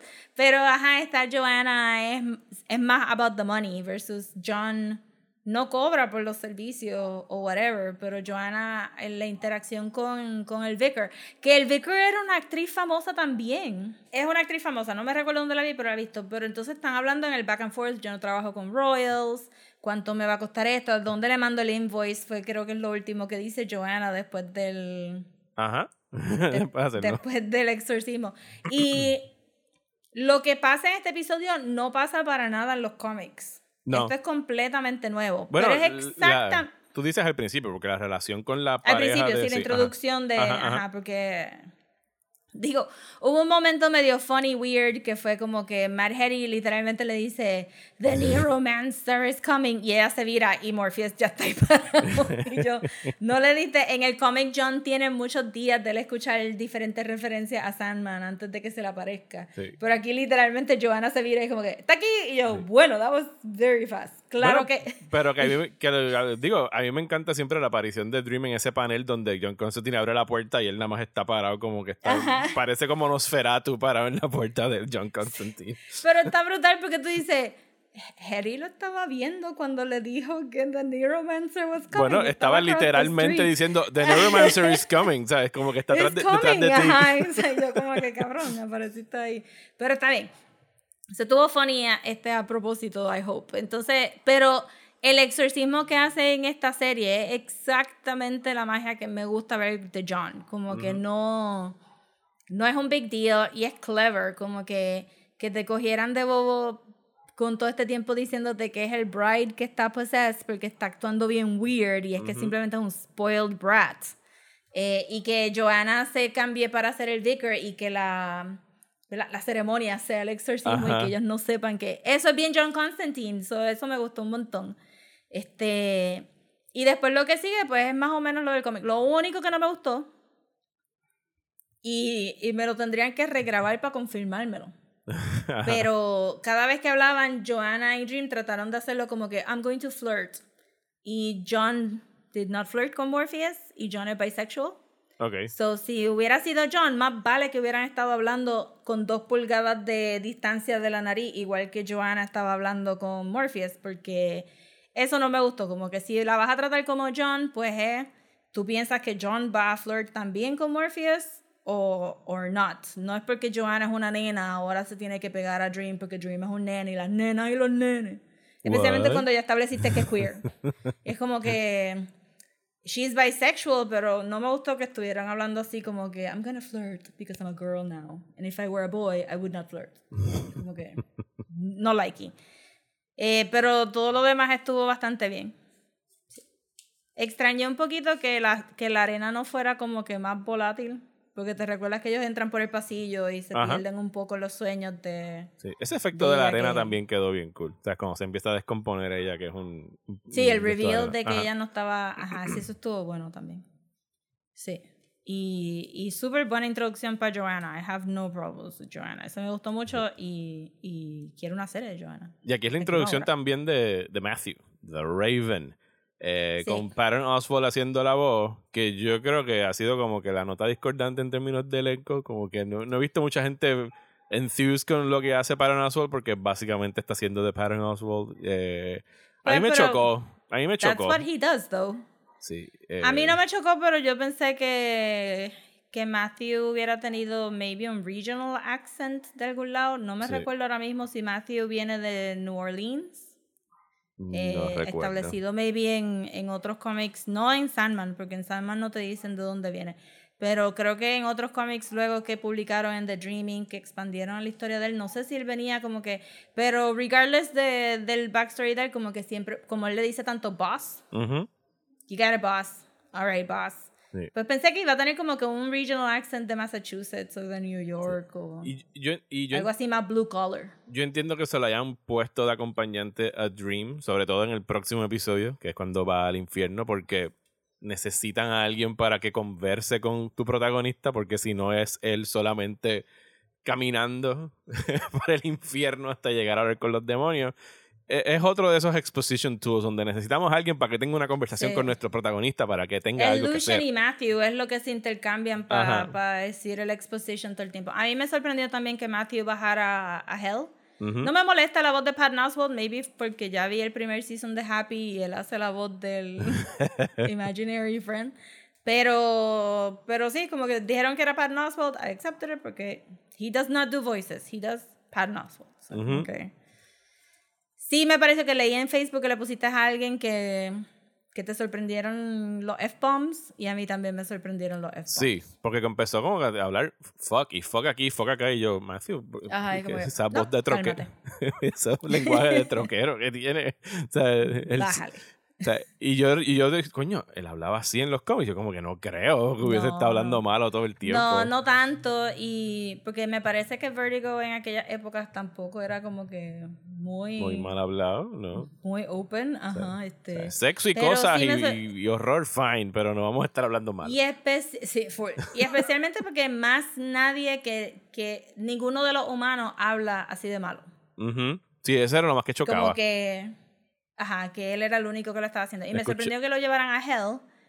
Hell se vio bastante bien. Yo pensé, un chin claustrofóbico, pero bastante bien. Sí, sí, se vio súper cool. Eh, me gustó mucho ver a Gwendolyn Christine como Lucifer, que ya sabíamos que, que venía. Eh, Rosy y yo aquí Sí. compartimos el mismo issue.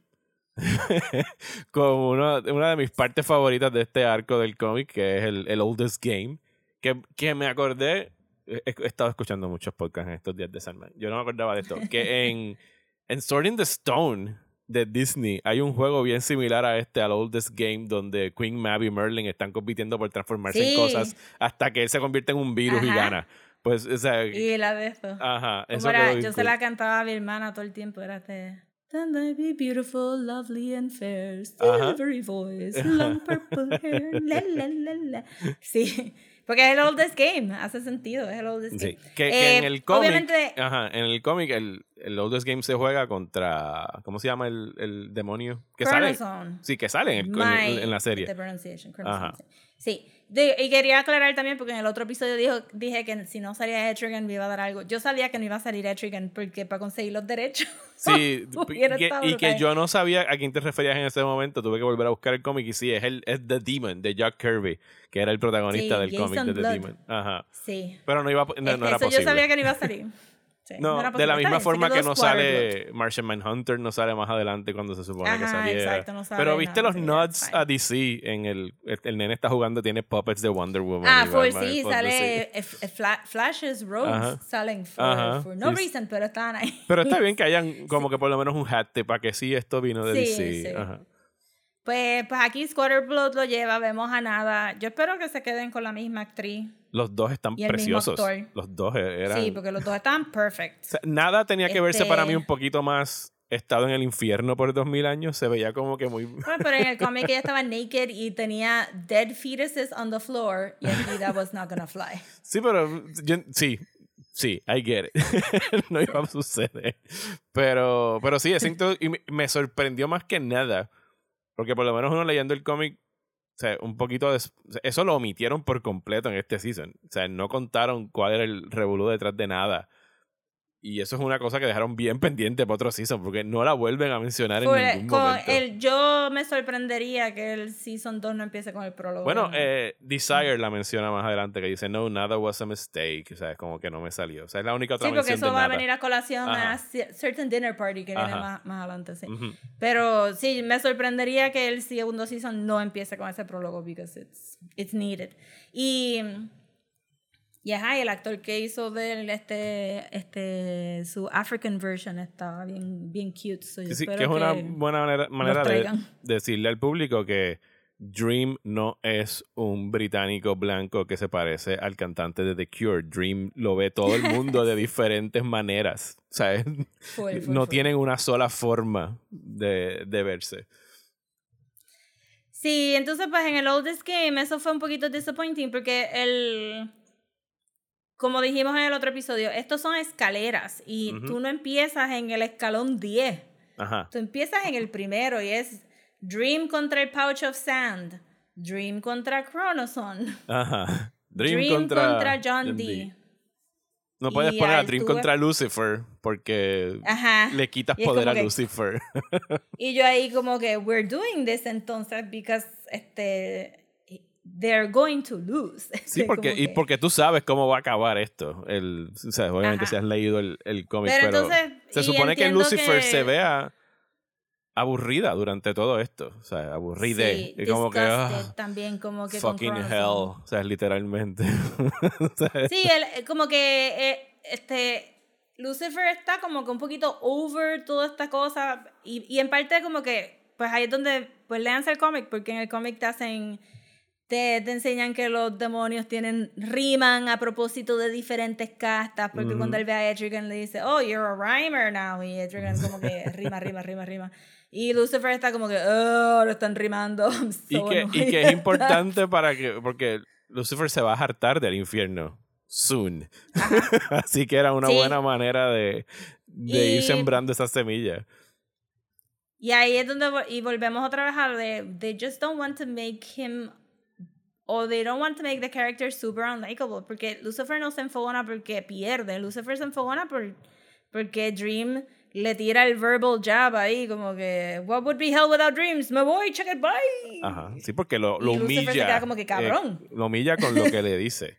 O sea, es como que what Ajá, hope. O sea, exacto. de- de- o sea, el, infierno, el cielo no existiría si, o sea, el infierno no existiría si no pudiesen soñar con el cielo.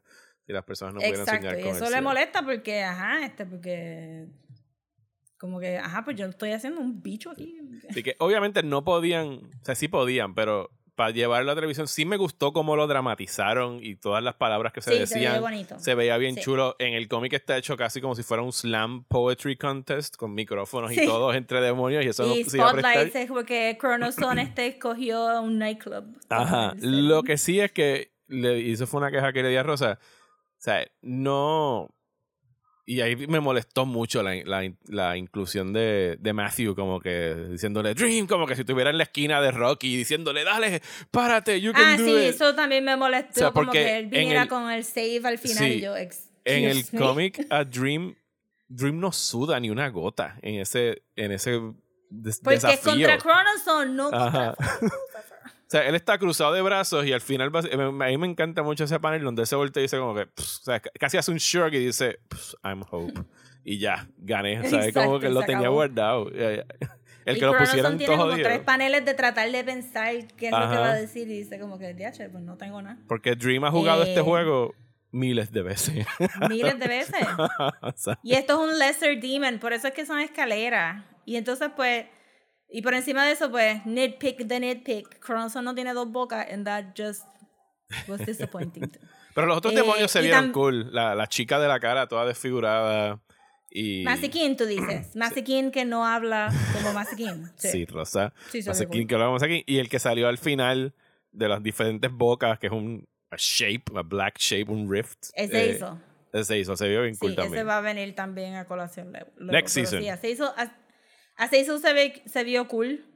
Y, y fue algo bien weird de que el rip alrededor se veía blurry y pulsing, pero las bocas casi parecían puppets. Ajá.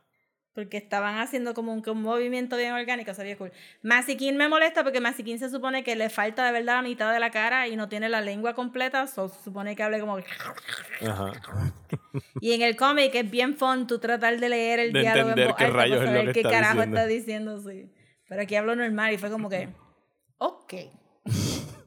I guess it's a choice. Yo te imagino a ti cruzada That de brazos así frente al sofá. Y yo me sé quién me está hablando. Como como que, porque es que me cogía como que aquí viene Masikin y yo, ah. It's okay, I guess. No tuvo tantas líneas, it's fine. Pero era como que, habla. Eh, She should have talked like Masikin. Eh, ok, pero entonces después, que aquí es donde viene- viene, porque entonces es como que un... sí, vamos a- Lucifer, y de momento otra vez a John Dee. 24-7, uno de los cómics más famosos de Sandman. Que es 24 Hours en el. No sé por qué le pusieron 7 en el título de. Yo me quedé como que. No pasaron seven No days. pasaron 7 días. O sea, me imagino que es que la referencia es que están abiertos 24-7. Pero. guess. what? O sea, Este, este quedó disappointingly flojito también. Para mí. A mí me gustó. A mí me gustó. No, que, o sea, no queda como el cómic. El cómic tiene una estructura bien. La describí la semana pasada como el, epi- como el cuento de Doctor Manhattan en Watchmen, que es como que vamos hora por hora a ver lo que estaba pasando y esos time jumps como que son bien marcados de la desquicia que se va apoderando de, de los personajes. Sí. Pero John Dee tiene una participación Ah, pero- mayor, yo diría, en, el, en televisión que la que tiene en, en el cómic, que me gustó como... Menos. Me gustó como fortalece el hecho de que él... ¿Qué sucede cuando empiezas a borrar las mentiras entre las personas y todo, todo el mundo tiene que ser bluntly Sí, pero honest? entonces eso, porque no sé si hay implicaciones. Vamos, voy a echar para atrás porque en, en el transcurso de estos episodios de John Dee, they do soften him up quite a bit también. Porque Bueno, él, en el cómic, él mata a la señora del carro. y Él le pega un tiro en la cara a la señora del Sí, carro. después de que le dio todo, toda la conversación pasa, no paran en el gas station, pero toda la conversación pasa y él la mata y pues porque John Dee es un cabrón. Pero aquí lo suavizan y pues obviamente la señora tiene un perro en el carro. ¿Tú sabías que, paréntesis también, para todo lo demás, para que sepan, hay un website que se llama doesthedogdie.com. Por si a ti te da mucha ansiedad ver películas con perritos pensando que el perro se va a morir, tú puedes chequear antes de ir a ver la película, ¿Does the dog die? Y te dice yes or no, y ya, y tú, no, tú sabes si ves la si ves la película o no. Me imagino Ajá, que Prey so- tiene que estar ahí ya anotada. Sí, full, tú sabes que sí. Pero cuando vi el Rottweiler en el carro, yo dije, mmm, a ella no la van a matar. Porque hay un Porque- perro. Porque hay un perro. Este, so que eso fue un softening up.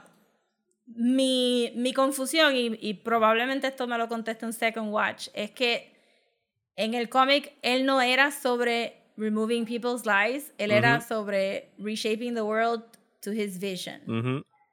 Y aquí eso es un- una clase de softening up, es darle Sí, porque esa aquí cosa, pero John Dee está reaccionando aquí más a, a lo que le hizo su mamá, a las mentiras que le contó Sí. su mamá y todo eso. O sea, es una relación bien distinta a la que se da en el cómic entre John Dee y, y su Sí, mamá. pero entonces, específicamente con lo que pasó con Judy y con la, la waitress, se me olvidó el nombre. Ujú. Sí, la que, la que Este, escribe pero sí, historia. Beth o algo así, qué Ujú. carajo. Este, porque eventualmente todo esto degenera sexo, que en el cómic también, como que, Ujú. y el sexo en el cómic es un poquito más rough porque no es consensual, y le dijimos todos los trigger warnings que habían para este issue, Que no, los neces- que no pasado. nos hacen falta acá. que aquí no lo necesitan at all, pero en la idea de que quitar las barreras de la honestidad, pero ellos referirse como que el esposo de, ¿verdad? Este, el esposo que se supone que fuera el alfa del grupo dice, when I'm not with my wife, I'm being very bad y está teniendo queer sex y entonces el, el cook dice que está teniendo sexo consensual con el hijo de la de la waitress y que en el cómic eso había sido un nebuleo medio no consensual y a, y a mí me asustó y todo porque ella dijo, but he's just a kid y yo, oh shit, se la tiraron y de momento, no, he's 21 y yo, that's a very specific Yeah, way to answer that question. como, que, como que, no, no, he's 21. Y yo, ok.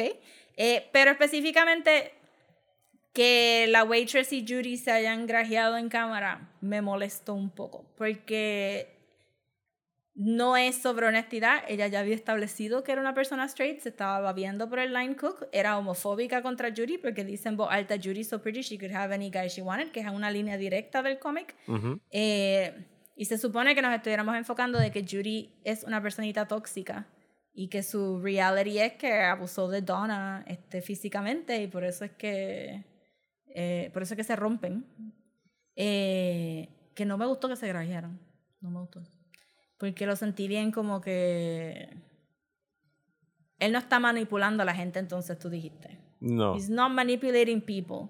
Lo y que no les está, les, que les está quitando el filtro de mentir cuando se expresan. Es básicamente lo que está haciendo. Están siendo Exacto. So, brutally para mí, la honest. waitress tenía que haber estado groveling en los pies del line cook, no grajeándose con Judy. Lo sentí como que un poquito fanservice Ujú. Un poquito fanservice Sí, porque en realidad lo que le Eh, está y- diciendo el- la serie, no el cómic, que después parte del argumento que él tiene con, cuando tiene la confrontación con Dream, como que lies, o sea, las mentiras también son historias. O sea, historias que nos contamos al Ujú. punto de que podemos decir una mentira que 10 años más adelante se nos olvida si era mentira o era verdad lo que estábamos diciendo en aquel momento. Right. Eh, pero que no, o sea, no es lo mismo. A mí me gustó la adaptación. Pienso que es como que el, el diner no está iluminado como ningún diner ever made. ¿Sabes? Como de, de- de entrada Ah, en parece, el, parece un sí, horror show desde el principio. eh, en el Spaces que te mandé, Ajá. ellos hablaron de eso y el, este, la personita que lo dirigió dijo que, y que lo escribieron como si fuera un play. Ok. Sí, parece un So stage production. un Ajá. Sí, ajá, exacto. Sí. que fue a propósito. Se ve, se ve precioso el diner. Ujú. se Sí, no, se ve brutal. Y sobre todo el uso del rojo y cómo el rojo del rubí se empieza a manifestar en los rostros de los actores cuando están siendo... Y, y afectado. ellos mencionaron en el Space particularmente que Neil Gaiman le había encantado la idea de que en algún momento pues John D se para y simplemente busca helado y está comiendo helado y viendo todo, esta, Ajá. todo este degenere. Lo que pasa es que para mí como que el degenere fue bien queer and that's not great. Sí, porque Pero est- estás leí- diciendo que el queerness es strange. Degenerate. Ajá, degenerate. Sí. Pero leí par de blogs de, ¿verdad? Autostraddle que, que analizan medios a través del punto de vista este queer y todas estas cosas y nadie lo mencionó, so yo digo, pues está bien, maybe estoy diciendo yo como que a little bit too much, pero en el cómic el, el uso de sexo es como que los regresa a este primal porque en el cómic él está manipulando las cosas para, para él entretenerse versus aquí que tenía como que este casi fake noble thing de I don't want people to lie, I want Ujú. them to tell the truth.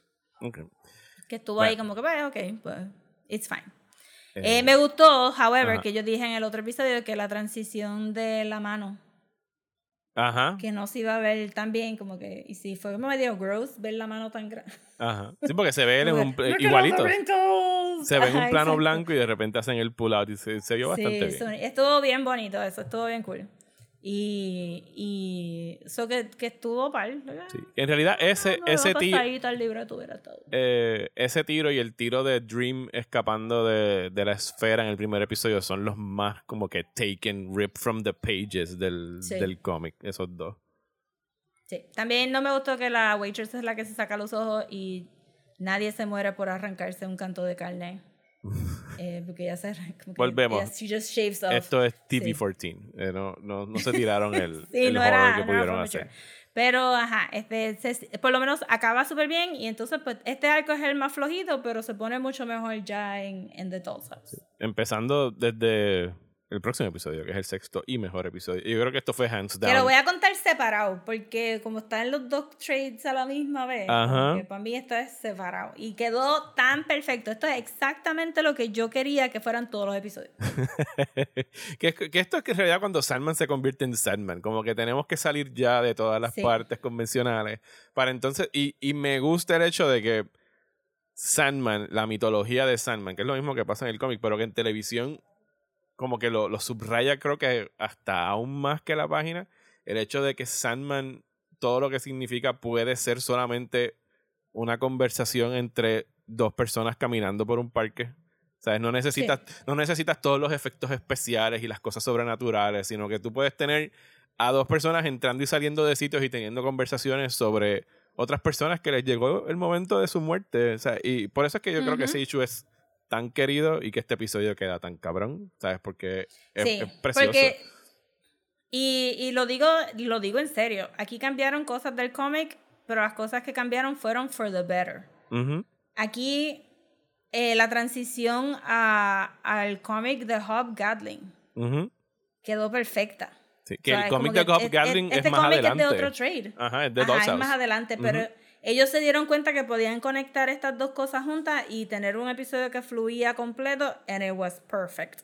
Este, el diálogo te explica without handholding, tú aprendes quién es Death a través del episodio, no porque alguien vino y te dijo, el Corinthian no se aparece al principio, decir como que, hey, you guys, that's Death. Y So que esto era lo que yo quería para toda la serie. Como que para mí esto es, el libreto está perfecto, la cinematografía está perfecta, las actuaciones están perfectas, el sound design, it was okay.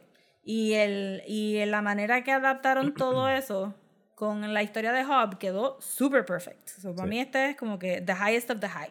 Sí, la, la actriz se llama Kirby, me encanta el nombre, Kirby Howell Baptiste, eh, es quien hace de Death, que no es ni siquiera, o sea, no está, o sea, porque la, la Death del cómic es más puppy, es como que más chamaquita, es un poquito más joven, yo diría, por lo menos en la Sí. actuación. Esta es un, tiene un, pero es, es soothing, es calming, ¿sabes? Cada vez que visita a alguien y te sonríe, se supone que así es como tú quisieras que fuera la muerte. Que yo no me acuerdo si el, el- la conversación que ella tiene con el. ¿Es un violinista? Sí, es un violinist, Ujú. ¿verdad? Eh, sale en el cómic, eso también es nuevo de acá. Sí. Sí. Ese es eh, el único de los... El del cómic el de- el sale del bebé también sale, el bebé. El bebé. Y el de Cambian fútbol. a la stand-up comedian que estaba está haciendo chistes de Batman. Ujú. La cambiaron por. Ajá, no me recuerdo ahora mismo por quién la cambiaron, pero no sale. Y el football player, que es el este- último que muere. Y el, fut- el football soccer player que muere, sí. Este, pero todo quedó bien bonito. Mencioné lo del sound design porque yo me imaginaba que las alas sonaban más rápidas, pero aquí hicieron un. Sí, es un win. En vez de como las palomas que son. Me gustó, me gustó que le pusieron Este- como que las sombras, que solamente puedes ver los shadows on the Sí, wall. Sí. Quedó bello, ese Que en episodio el es cómic no sale nada de eso. Y tú me. Sí, dijiste es- que el. Eh, que el actor de Hop Godling es el hijo de Ben Kingsley, which I did not know. Pues sí, es que cuando salió yo dije, that's a face. Como que, ¿verdad? En el cómic, exacto, en el cómic Hop Gatling es como que whatever, whatever. Aquí tiene como que esto es un, como que tú lo podrías poner en la producción de cualquier de Disney movie en Broadway y he would fit. Como Sí. que tiene un chin. Yo ni sabía que actuaba. O sea, se llama Ferdinand Kingsley. Tiene 34 años. Fíjate, se ve Sí. más mature. Digo, también está mucho make-up Sí, que le ponen. pero- e- era como que, diache, ¿quién es ese Hobgoblin? Como que, this was, como que Hobgoblin en el cómic es un 4 y esto era como que un 11. era como que, ajá, Upgrade.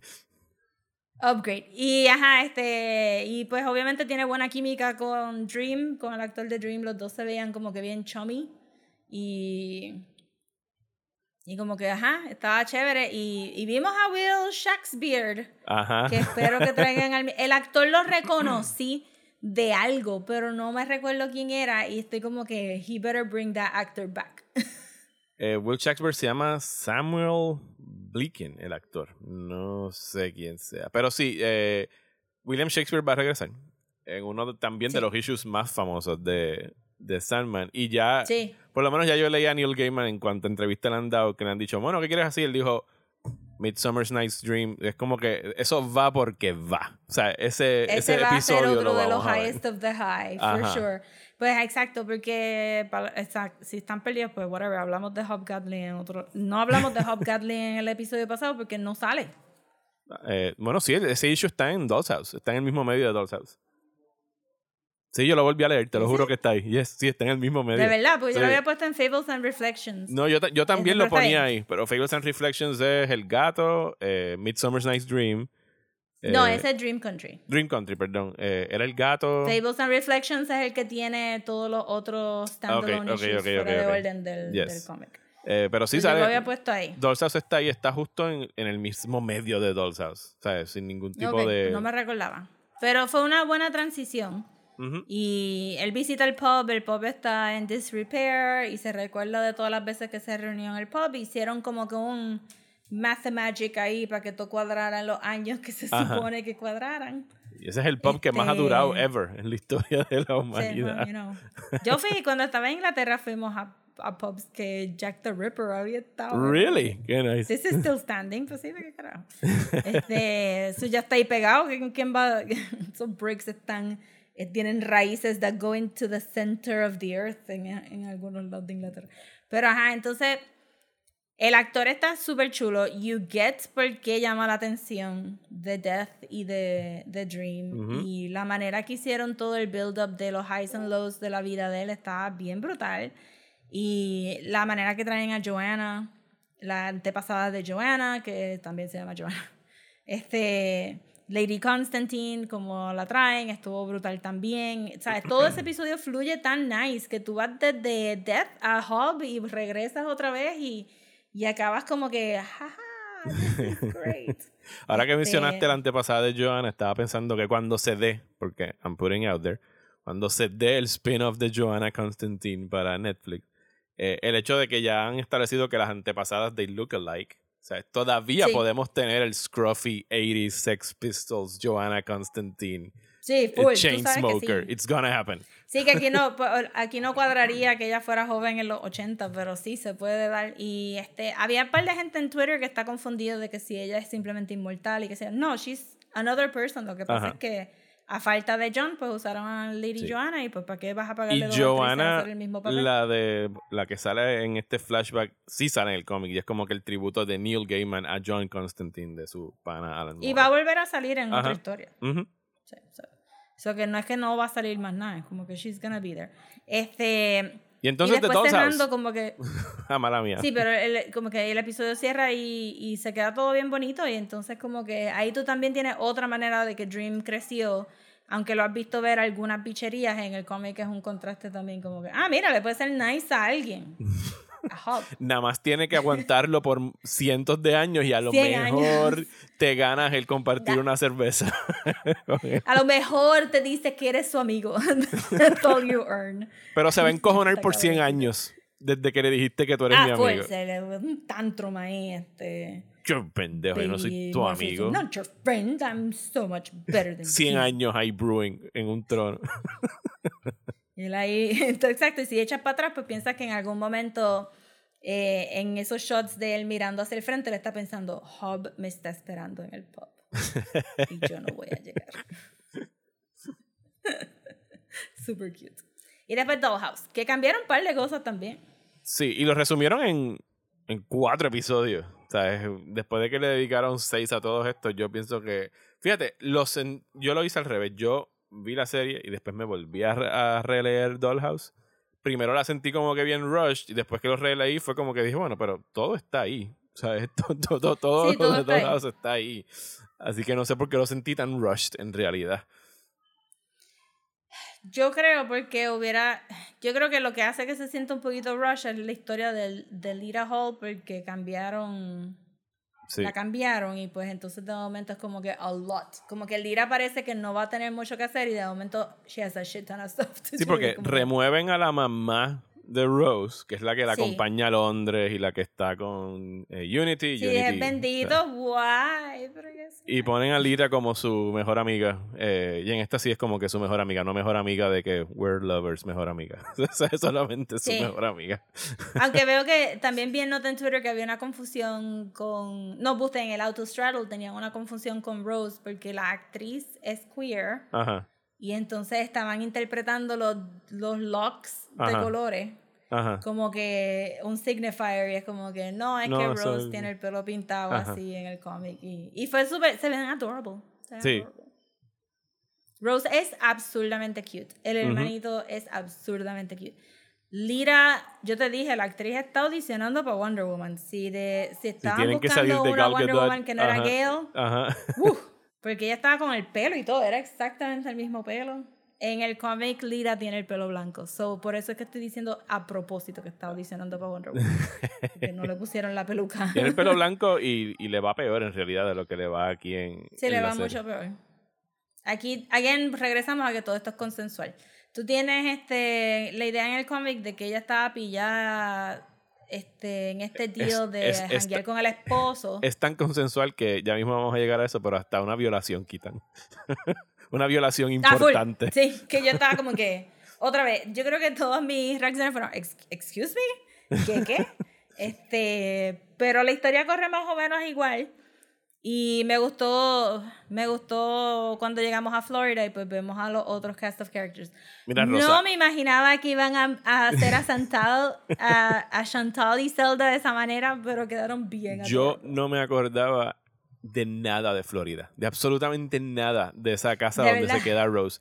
Y cuando esa parte de la serie llegó, eh, aquí Desi me pregunta, ¿eso sale en el cómic? Y yo, I really don't know. Pero digo, tiene que salir porque es demasiado como que importante y los personajes siguen saliendo. Y no hice más que abrir las páginas Todo del cómic. Todo el mundo, todo el mundo en esa casa sale en Todo el el cómic. mundo. Hasta yo me reí mucho cuando salió, o sea, me reí metafóricamente, no hice como, jajaja, pero lo encontré funny que, que Ken tiene el man bun. Ajá. El, el, el tiny man bun era como, of course he does, of course. Y este, Barbie se veía exactamente igual, como que una nena rubia bastante cute y obviamente pues, hopefully la actriz se queda, este, para su propio flow, para su propio whatever vaya a salir luego. Y Hal también, con John Cameron Mitchell. Hal también. Le dieron no hasta números musicales. Digo, tenía números musicales en el cómic, pero aquí se hicieron como que un full blown musical number. Pues lo único que quitaron, exacto, lo único que quitaron fue más de la vida de la casa, como Ajá. que Gilbert gritando antes de que lo vieran, o Hal practicando y quejándose, pero le dieron un par de musical numbers porque está el del sueño y está el que ellos van y visitan. Ajá. Pero, again, como que si la excusa de respetar a Gwendolyn Christie más era porque era Gwendolyn Christie, me imagino que dijeron, John no, Cameron tra- no Mitchell. trajimos, este, no trajimos a esta persona para que Nos trajimos a Hedwig para que no cante. Exacto. Eh, y, y pues, ajá, me pareció weird que, que Chantal y Zelda no estaban en blanco, de blanco, pero, Ajá. pero estaba cute. Eh, y los sueños que, que vemos de cada uno de ellos eran pretty similar, menos el de, el de Ken. Sí, el de Ken lo cambiaron. Porque el de Ken era más money, money, money, money. Era más 80s, yuppie, Ajá. kind of a thing. Y este era pues más como que una ansiedad de, de como que los mistrusts que ellos dos tenían en la relación, como que ninguno estaba confiando del otro.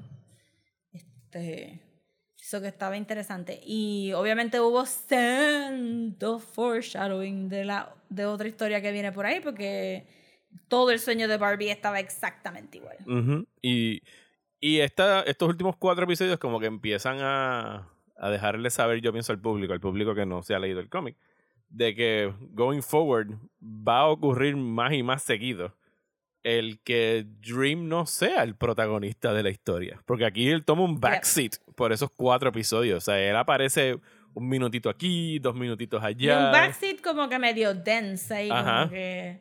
Oh, no, estos cracks no es por el Vortex, you know. Cabrón. Tú sabes que es por el Vortex. Illusion ahí como que, cabrón. Lucian y Murph y todo el mundo en el Dreaming la. hablando como que no él está enajenado, él no quiere aceptar. Sí, que eso es algo que no sale en el cómic, pero aquí parecería que hay como que un mini mutiny de Matthew yendo directo a Lucien a decirle cosas, Merv llegando por fin y diciendo como que, no sé, pero que, que tú eras la que estabas aquí a cargo cuando él se fue. Te estoy preguntando a ti. Oh. Y abro paréntesis para la animación de Merv porque fue bien bonita. Y para mí que Merv está hecho en stop motion.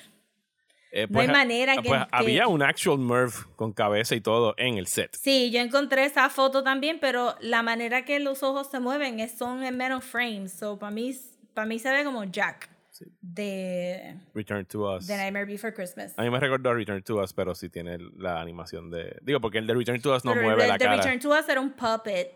Y no mueve la si cara, no hay así- facciones. Hay reacciones, yo creo que les cambiaban la cabeza de vez en cuando. ¿Sí? Pero no hablaba así como que. No, no Me hablaba. recuerdo como que. Pero esto tiene que haber sido I mean, alguien hablaba, que estaba en no el set boca. Con CGI en la cara que para que apareciera stop motion, para que tuviera el I roughness mean, no es la primera vez que lo harían. Exacto, como que los de. la película esta de los monstruitos de Spike Jones, basado en el libro The Wild Es- Things. Sí, or Wild, Things. Que era así, que todos ellos estaban ahí, pero después le cambiaron las caritas. Las caras se las cambiaban en CGI, sí. So, pero, pero también fue como que no es una animación en 3D como la de Azazel. Es jerky. So se ve stop motion y como que Y yo, me gustó mucho porque. Por primera vez no sabía que era Mark Hamill porque no está haciendo el Joker voice. Se Yo fajó esta vez.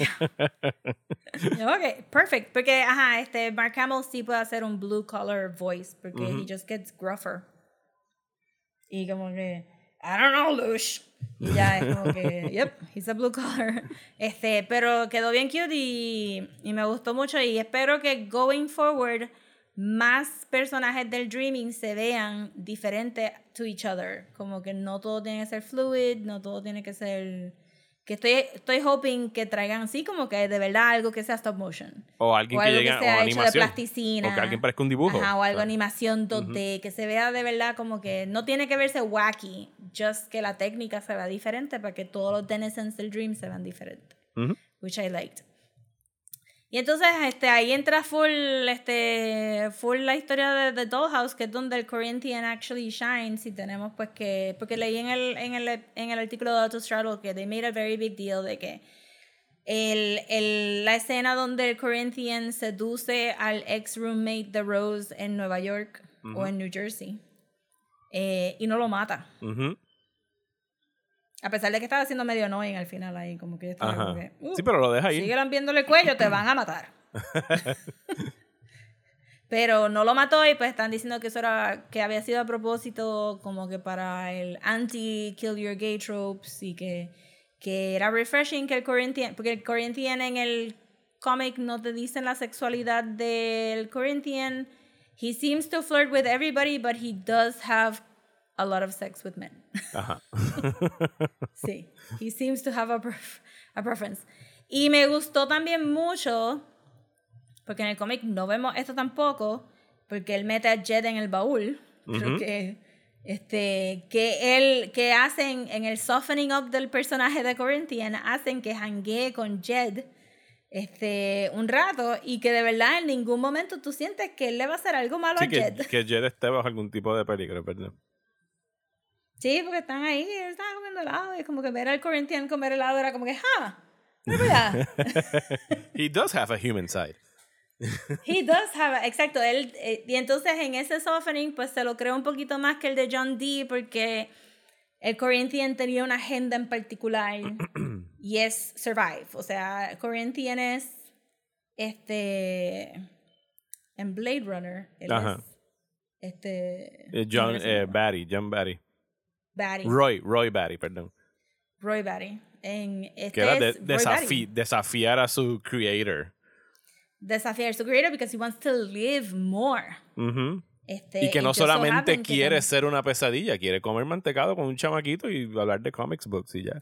O quiere ser como que, ok, he just wants to, como que él se escapó de este mundo y él, ya sea quitarle los ojos a alguien y comérselo, bless, o tener sexo con a variety of men, él se está disfrutando todo 100% y él quiere seguir disfrutando su vida 100%. Eres, eres la Y Dream personificación está ahí de... como que, no, tú tienes que ser una pesadilla. Y tienes- A mí me dio, ah, fíjate, algo que no me pasó en el cómic, a mí me dio pena en, en la serie cuando destruyen al Corinthian. Es como que, ah, pero el Corinthian. Yo sé que es un serial killer, pero me cayó bien. Sí, again, 100%. Comiéndose los ojos de las personas or having gay sex. He loves it and he wants to continue doing Oye, it. él es la aquí es personificación donde- de YOLO. O sea, él estaba ahí como que you only live once. Y. sí.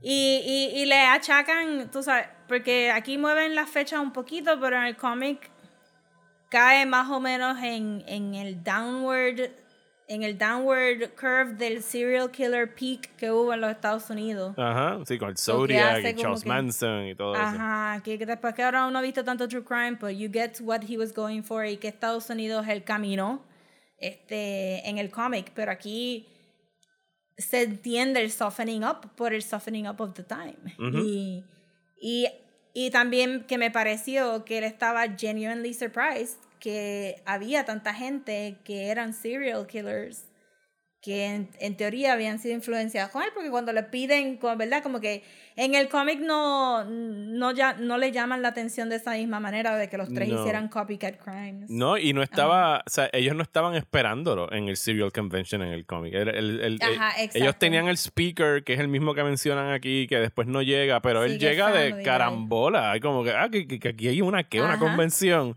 Y ellos se emocionan como que, oh, o sea, llegó el Corinthian, pero, Sí, no, pero- no lo llaman para que venga. Pero aquí quedó bien cool que, porque, ajá, esto se supone que es un riff a los comic conventions, Ajá. pues que, que, ajá, que estuvieran ahí como que fangasm, como que, ¿cómo, cómo lo conseguimos? Porque así es que uno también hace, como que, pues, ¿cómo uno lo consigue entonces? Este, caramba. Y que él se viera como que actually appreciative de la atención. Y ahí es donde viene el actor que de verdad le puso, el actor podía ser bien frío cuando quisiera y podía ser bien warm. Pero siempre tuvo las gafas puestas, estuvo bien limited en cuanto tú estás viendo. And he managed to do it. Como que he looked like he liked seducing people. He looked like he liked having gay sex. And he looked like he had, ah, had a blast hangueando con el nene. Porque al final del día él estaba como que él no quería estar el- haciendo su función. Que obviamente y en, el, en la serie se notó mucho más que en el cómic, yo siento, porque había tanto exposition, pero hay constantemente gente diciendo que dejaron de hacer su trabajo. Ajá. sí, sí, lo hay. Hay mucha gente quejándose del trabajo que están asignados a hacer y que no lo quieren hacer. Y todo esto es el theme, el overarching theme de Sandman.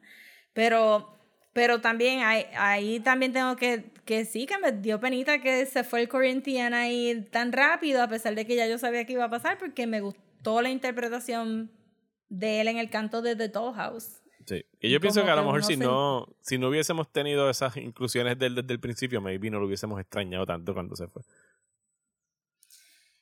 Es que me, me, me estaba sacando al principio porque de verdad era como que llega aquí con toda esta información y te la voy a decir y me voy a ir. Y es como que aquí como que lo dejaron ser el Corinthian a pesar de que nunca dejaron que las boquitas de los ojos hablaran, que eso también me molestó un poco.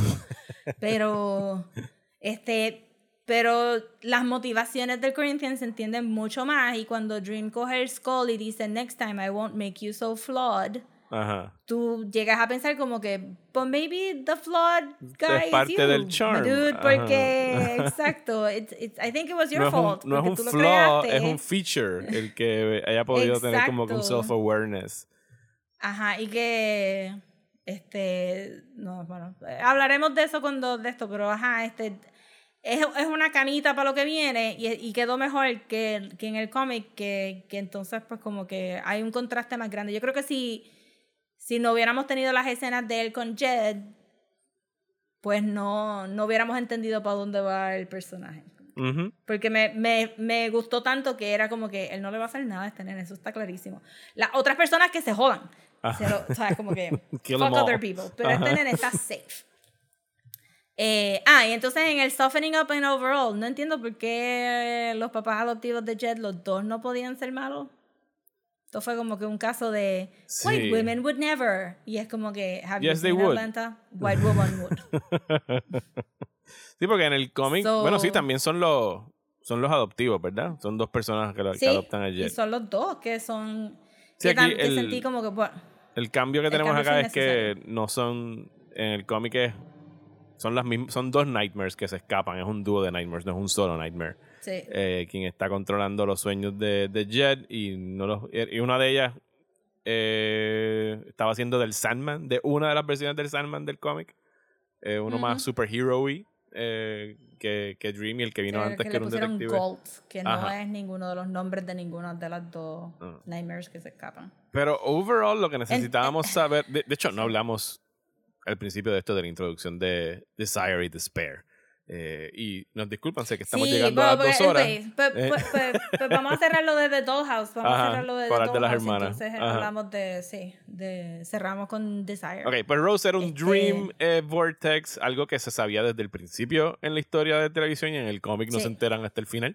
Eh, y entonces significaba que ella era... No, literal- en el cómic, en el cómic él sabe que Rose es un vortex. Sí, sí, sí, Rose, pero Rose no lo sabía hasta el final, Ah, final no, del último no. issue. Eh, Sí, aquí ella estaba súper informed. Sí, estaba súper. Y no por el Corinthian, para variar. El... bueno, es Matthew la que se lo dice, ¿no? El... Alguien se lo explica. Ella se momento. mete ahí a su Al- propio cojón y empieza a hablar con Dream y con Lucian. Ella está ahí como que... Esta Rose no es tímida, la del cómic es súper Exacto. tímida. Nada, el punto es que ella era un vórtice que estaba atrás quitando las divisiones. Esto ya lo explicamos en el episodio pasado. El, Sí. El final es igual, tiene que sacarse el pedazo que lo hacía ella, bla, bla, bla. Dream la va a matar sin ningún care in the world. Llega Unity eh, Kincaid, que es la abuela también. Y ahí es que tenemos el reveal. La bisabuela. La bisabuela, perdón. Sí. Tenemos el reveal de que en algún momento que no vimos en la serie, porque parece que aquí fue diferente, Unity Kincaid despertó antes de que Dream saliera de prisión y conoció a alguien de ojos dorados de quien se enamoró, con quien tuvo sexo. Eh, Dream reaccionó. Consensual. Consensual. Y tuvo a su hija y eventualmente su hija tuvo a Rose. No, son dos generaciones más para abajo. Tuvo a su hija, que tuvo a la mamá de Rose, y entonces Rose. Ajá. ¿Cómo y Sí, en qué momento se des... Porque Unity la vemos en los primeros dos episodios y después no la volvemos a ver hasta ahora en The Dollhouse Despierta. Pero sí, eh, Dream le dice lo de los ojos dorados, Dream entiende que fue su hermana que es Desire. Y esto va a ser muy importante, pero sí cambió por Hermane, completo. Hermane, perdón. Eh, Perdón, y sí, en el cómic, ah, esa es la, el, el lineage de Rose, pero las razones donde se dan es que o sea, a Unity la violaron mientras estaba dormida en el hospital. Eh, Sí. y ella tuvo su hija y no la conoció hasta que se despertó después que Dream salió del- de, de la prisión. Y el hospital hushed it up porque se entendía que había sido un breach of security porque era un rape. Y aquí ella lo dice como, I would have never met my golden eyed Lover, my golden y- eye man. ajá. Lover o whatever. Y yo, permiso. Sí. No. y, eh, y volvemos es un a lo mismo weird de... change, es un very weird change que Es un hecho. weird change y cuando ella está, cuando está hablando con Rose y explicando las cosas, no mencionan la palabra rape at all. Y actually la única vez que escuchamos la palabra rape es en el chiste de Nimrod en la convención. No se habla, o sea, John Dee no dice que lo que él está haciendo que la gente haga cualifica como rape porque no fue consensual, porque, porque él los estaba manipulando en el cómic. Aquí es simplemente they're being honest for some reason y aquí Unity was not rape. Y yo no estoy advocating for more rape. Yo estoy fine con Sí, que no Nosotros haya más no somos showrunners de ninguna serie de Game of de Thrones. Game of Thrones ni nada de eso. So, pero me parecería que es importante porque Unity estaba dormida establecer que fue un non-consensual attack. Y que, Y tiene, que- y que tiene todo el sentido detrás de las intenciones de Desire que todavía no Ajá. tenemos claras en este punto de la serie, pero que van a ser importantes más adelante. Sí.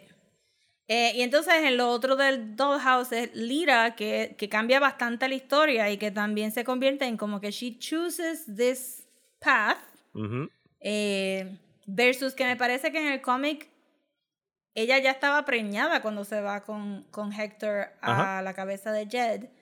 So, el, el, el niño está gestating in dreams por dos años. Pero yo entiendo. No, no, yo lo volví a leer y el, el hecho de que haya sido engendrado en el Dreaming es lo que le da potestad a Dream para reclamarlo. O sea, ese niño Pero fue engendrado allí. porque he's a ghost, though. So, no va Sí. a poder. Lo- Yo había entendido que ella ya estaba preñada cuando se fue con Hector. Porque ella se, él se muere, ella está preñada, ya no sabe qué hacer. Hector aparece como fantasma y se van por la cabeza de Jet. Eso era lo que yo había entendido.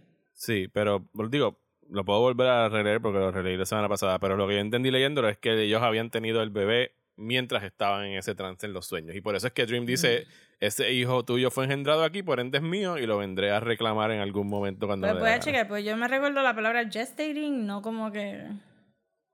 Sí. Pero aquí claramente, ghosts can pre- impregnate people.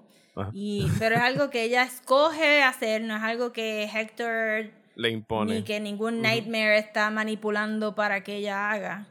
Este, y pues ahí aquí es donde tropieza un poquito porque cuando pasan estas cosas como que nadie reacciona de una manera como que this is crazy. This is insane. This should Rose. never happen. Rose debería estar gritando como que what the fuck, como tú estás preñada. Y no solo estás preñada, como sino que, literalmente por la calle gritando no que, que el, puede pasar". el feto está creciendo como si fuera Inception, ¿sabes? Como que el tiempo funciona distinto. Ajá, y, todo- y las demás personas como que, did you know she was pregnant when she got here? No, puede estar pregnant. He didn't die como que los otros días. He died a Ajá. long time. No puede ser de... Entonces, whatever. Pero ajá, aquí es donde pues, pues hacer estas cosas, este, ahí rompe un poquito el, el flow, pero... Pero el resultado es lo mismo, al final del día. El resultado es lo mismo y pues... También va a ser Pues muy importante en algún momento. Me, sí, ese bebé va a ser súper importante. Me sorprendió que no le pusieran el nombre en este season. ¿Verdad que sí? Yo me quedé esperándolo Sí. cuando hicieron ese close-up ¿eh? en el ¿eh? bebé y quitaron el tiro. Y, Y yo, fuck. ¿eh? ¿eh? Porque en el cómic, este, Dream se aparece, ella está pensando en los nombres y Dream se aparece a ver el, el hijo y ella grita, ¿verdad? Como que, get away from him. Y él le dice, Ah, pero eso es más he adelante. looks like a Daniel. Eh, pero eso no es. Eso no es en Doll's House. Eso, lo, eso sí me acuerdo que lo releí y no, no, el, no- el bebé Ah, no bueno, nace. no, no va a parir. no Exacto, nace en no Dollhouse. ella, no pare. Sí, sí, sí. Sale sí. más adelante. Pero Es- que estaba esperando que él llegara y decir, it's Daniel. Ajá. You guys, it's Daniel. Ajá. O que ella dijera, it's Daniel. Porque él no le tiene que poner el nombre. Si nunca han leído eh, Sandman, no googleen Daniel. Se lo- es un- eso es un. Sí, no lo hagan. Es Se lo van a dañar. spoiler. No googleen Sí, Sandman spoilers. Daniel, porque se lo van a dañar. Eh, pero el bebé es importante. Ajá. Y se llama. Daniel y, y pudieron haber cerrado el season con ella diciendo, it's Daniel, porque tú hicieras... Y, Y- para récord, soy mega fan de Sandman, pero mi hijo no se llama Daniel por Sandman. ¿Verdad? eh? Fue- eh, realmente en el cómic nunca explican por qué Daniel es medio random. Sí. Eh, pues, He just likes that name. él- mira, Dream fue a su biblioteca, sacó un Baby Names Book, abrió una página y puso el dedo. Él llegó ahí como que, I'm just gonna look at his face y pudo haber sido, it's Joseph, o it's John, o it's, Ajá. no, it's Daniel, bye. Y, ajá, pero ah, sí, tienes razón, no pasa en The Dollhouse, pero ya que lo aparió, pues estaba esperando que él apareciera ahí sucediera, con sí. el último warning, pero no, no se dio, está bien. Ok, pues entonces Desire, Y Despair. que quedó pitch perfect. Ujú. Y ese actor es, wow, wow, wow, wow, wow. ¿Sabes qué estaban retuiteando hoy? Eh, y y que tú, tú me lo mencionaste en, en- Deja buscar el nombre de ella. eh, Mason. Mason. Sí. Mason Alexander Park. Hoy vi a alguien retuiteando un tweet que fue hace 692 días o una cosa así, para que tú veas que eso es dos años en change, de ella escribiéndole at Neil Gaiman. Como que, have you casted Desire? Please say no because I would die. O sea, o sea, eso es un tweet de su Ajá. cuenta de Twitter. ¡Qué lindo! Ajá. Es que en el space que escuché estaba ella y estaba tan pompeado. Estaba- Y e- ella estaba como que quiere escenas con Corinthian para grajeárselo, quiere más, es, es- más More Desire, More Desire. Ella estaba como que More Desire. Y, y de verdad que como que no tuvieron que cambiar nada. Esta persona parece Desire. Ajá. Punto. Como En la que- vida real. Sea, este, ajá, ella salió en, en Cowboy Bebop ajá.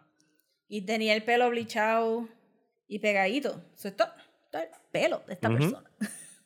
No tuvieron que hacer nada nada más que ponerle los contacts. Le vemos con dos diferentes estilos de pelo, no lo vemos con blanco y negro.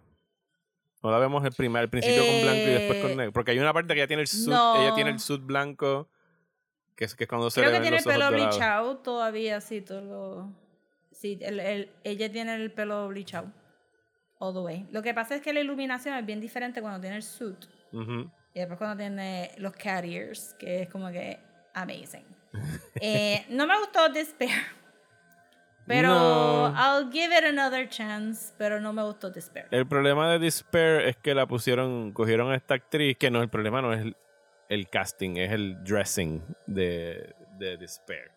Eh, Porque se supone que en el cómic es pues una personita eh, overweight, eh, very white, very depressed, y no es, no es que being overweight makes you depressed, es que como que se supone que tú estés... No, el shape es más como la Venus prehistórica que, que un overweight person. Es, es small, es como que caderona, tiene los boobs hanging y, es- y se supone que sea esa, esa estatuita de piedrita que hemos visto tantas veces que es de Venus este prehistórica. Exacto. Sí, que es, la- que es el, el- es el- tú estás hablando del headless eh, statue este. Que, Ajá. ajá, ujú.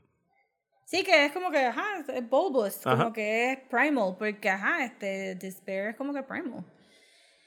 Aquí la decidieron vestir como alguien que está, quote unquote, depressed y no me encantó. Me, me dieron, me dieron gracia los crocs, pero no me encantó. Es que es una sola representación de what depression looks like. Y la del cómic Sí. es mucho más abierta a que todos podemos acabar viéndonos así cuando estamos depressed. Exactamente, y no tenía las ratas. Y no botó sangre cuando se raspó la cara. Ujú. Eso era como que disappointing. Yo espero que este choice sea que todo el resto del budget se va a ir a Delirium later on, porque para Delirium I want to see Delirium. So I am willing to forego el nakedness de Despair si quiere decir que Delirium va a estar bien, bien cabrona cuando salga. Pero I'm nervous. Nos quedan Este, Delirium, porque- Destruction y Destiny por ver eh, de los siblings. Destiny es súper fácil. You can't fuck that up. Es a hood. Necesitas alguien con an amazing mouth and chin. Sí, y ya gastaste el chin en Hobgoblin, so yo no sé lo que tú vas a hacer. Pero, ajá. Este, yo, este es fácil. Delirium yo quiero ver special effects, animación, como que a lot. So, si quiere decir que les dio grima enseñar a una mujer naked, gordita en televisión, pues, ay. Ya yo tengo un fan casting para, para Destruction y yo espero que se dé. Oh, wow. Eh, quiero También buscar yo el diría nombre. como que Destruction, you wasted it en Hobgoblin. No, Este, yo- Claramente él podía hacer Destruction también. Lo, lo, lo escogí y es porque he estado viendo películas de él eh, coreanas en estos días. Tú lo viste ya. Él salió en, en Eternals y se llama eh, Ma Dong-seok. Es un actor coreano que es... Él es un tanque. O sea, es el que hace de... ¿Cómo ¿Cuál se llama? él? De Gilgamesh. Él es este- Gilgamesh. Ah, Gilgamesh, sí, Gilgamesh está cool. Eh, pienso que sería un buen Gilgamesh Destruction. está cool. Y sería just different enough Ajá. para sorprenderte. Ajá, sí, sí, sí. Estoy buscando a alguien por ahí que se vea... eh, quiero a alguien que se vea medio Mongolian Warrior, ¿sabes? Una cosa así bien, Sí. bien grande, bien fuerte. Pues entonces, The Despairicide, sáquenlo del Eh, medio. tampoco Y, este, googleen Destruction Sandman. ¿sabes? No, no googleen Sí, nada. tampoco. Lean el cómic. o esperen es al próximo prodigal, season. Ajá, que Lo, lo mencionaron aquí. pero- Que, que, que Despair es la que dice did the, did the entonces- Prodigal Return. Y es como que, pff, no. Exacto. ¿Qué, qué pregunta? pero Despair siempre está detrás de, de Destruction for whatever reason. Este, pero entonces la, la, la última escena de Desire con Dream es exactamente igual que el cómic. Sí, Absurdamente exactamente Acción igual por acción, panel por panel, eh, yanking of the hair, la misma amenaza. Yanking of the Hair. Que yo estaba esperando que fuera como que el shot de frente, pero lo hicieron de ladito para que tuvieras todo el yank. Ajá. para que tuvieras todo eso. Entonces, en, en el Space, que escuché, Mason dijo que ese fue el Yank Heard Across the World y que todo el mundo estaba horny for that este hair pull y que habían ya memes y eso y efectivamente entré a buscar y Sí, sí, hay como Rosa me que envió par. gente que están I don't care that they're siblings it's hot Y de verdad que Dreams lo vende ahí, como que. ¡ah! Y después le tira así la, la cabeza y Desire se ríe y todo el mundo estaba como que. "Ah, This is great. También le hicieron como que la animación en la colita. Que es una colita fake porque está vestida. Pero no tiene animación. Como Sí. que la colita de gato. No, quedó chulísimo. Y, y el, ¿cómo se llama? El realm de Desire, la estatua con ella, apun- ella apuntando los brazos Sí, hacia eso es un arriba. buen, es un buen thing de se siente cerradito, pero no se siente claustrofóbico versus la oficina de Lucifer, que para mí se siente un poquito como que tight. Porque ella es bien grande. Eh, lo último que vemos en Sandman es un teaser para el next season, que estamos todavía a esta fecha esperando que lo anuncien, eh, que es el Lucifer en el infierno diciendo que va a tomar eh, una acción que va a hacer que todo el mundo eh, se, se joda, básicamente. ¿Qué tú pensaste de la interpretación de Gwendolyn Christie? Porque lo, la- lo tiró bien sweet. Eh, sí, ella. ah, pues no es mi Lucifer que tenía yo en la cabeza, porque el Lucifer mío del cómic es más altanero, más arrogante, más hastiado. O sea, yo no la sentí hastiada del infierno. Yo la sentí al final, en este teaser para el próximo season, la sentí ya más hastiadita, pero sí pudo haber estado como que más bored. Sí, porque eso es lo que Pero- al final lleva a su decisión sobre lo que va a pasar la próxima temporada en Seasons of Mist. Sí, que, ajá, llegamos, llegamos con muchas curvas, pero llegamos al mismo lugar. Y, pero el tono de voz que ella escogió no me hubiera imaginado que fuera, porque lo hace como que bien sweet and soft. y- Ajá. Ajá. Y, yeah, Digo, me, me gusta el hecho de que ella, por, por como es, se ve angelic, porque she is an Sí. angel. y el que le hayan puesto sus, sus alas y las alas se veían brutales y eran a- alas prácticas, no eran CGI Las ni alas nada se por el ven estilo. súper real. Ajá. Sí. Que, sí, sí. que fue la descripción A que mí me dieron. o sea, el- Ella mide como, ella mide 6'3, con tacos son 6'6 y con 6'5", alas son ¿no? 6'8. O sea, es una cosa así que, Sí. una cosa bien grande. Es que es bien grande, por eso sentí como que el, el, el, el lugar de ella se siente más chiquito because she takes up a lot of space in it. Versus que Desire, pues Mason es como que más petit y todas las curvas y la manera que el rojo estaba iluminado en ciertas cosas, pues tú sientes que obviamente todo esto son sound stages. Sí. Digo, es que el- el, set de Desire, o sea, Mason se adueñó del set y del Sí, sofá fue. y del sofá colorado. Yo me imagino que ella era el primero ese día en el set, llegaba a las 5 de la mañana, Ajá. no habían camarógrafos ni Sí. nada y se iba a las 10 de la noche. Bien brutal. Hizo sus, sus Instagram lives, eh, hizo videos para, para tenerlos en su récord. Bien brutal. Y al final que se acaba la producción dijo, me puedo llevar este sofá para mi casa, van a tener algún uso. Esto es ¿no? mío. y el lotaldo y los carriers y la cola, todo eso se lo llevó for sure. Este, pero entonces overall terminó mucho más fuerte de lo que empezó, en mi opinión. Como que al final de todo esto quedé mucho más complacida con la segunda parte del show que con la primera parte del show. Sí, eh, yo quedé muy complacido overall con el show, pero sí diría que la segunda mitad, digo, sobre todo ese pico en el medio de The Sound of Her Wings, eh, Sí. Es maravilloso y me Ese, tiene ese bien es el pompeado. high watermark. Yo, yo quisiera que, para mí, el, el 3 y el 6. El 6 siendo más, más alto que el Ah, el de 3, Joanna Constantine y el sí, de- Joanna estuvo super enjoyable. Este, el 6 fue perfection y overall el arco de The Dollhouse quedó bien brutal. Y que sembraron, entonces- o sea, dejaron todos los, eh, ¿cómo se dice? Los, los crumb trails necesarios Sí. para los próximos seasons. Tú y yo ya tuvimos una conversación.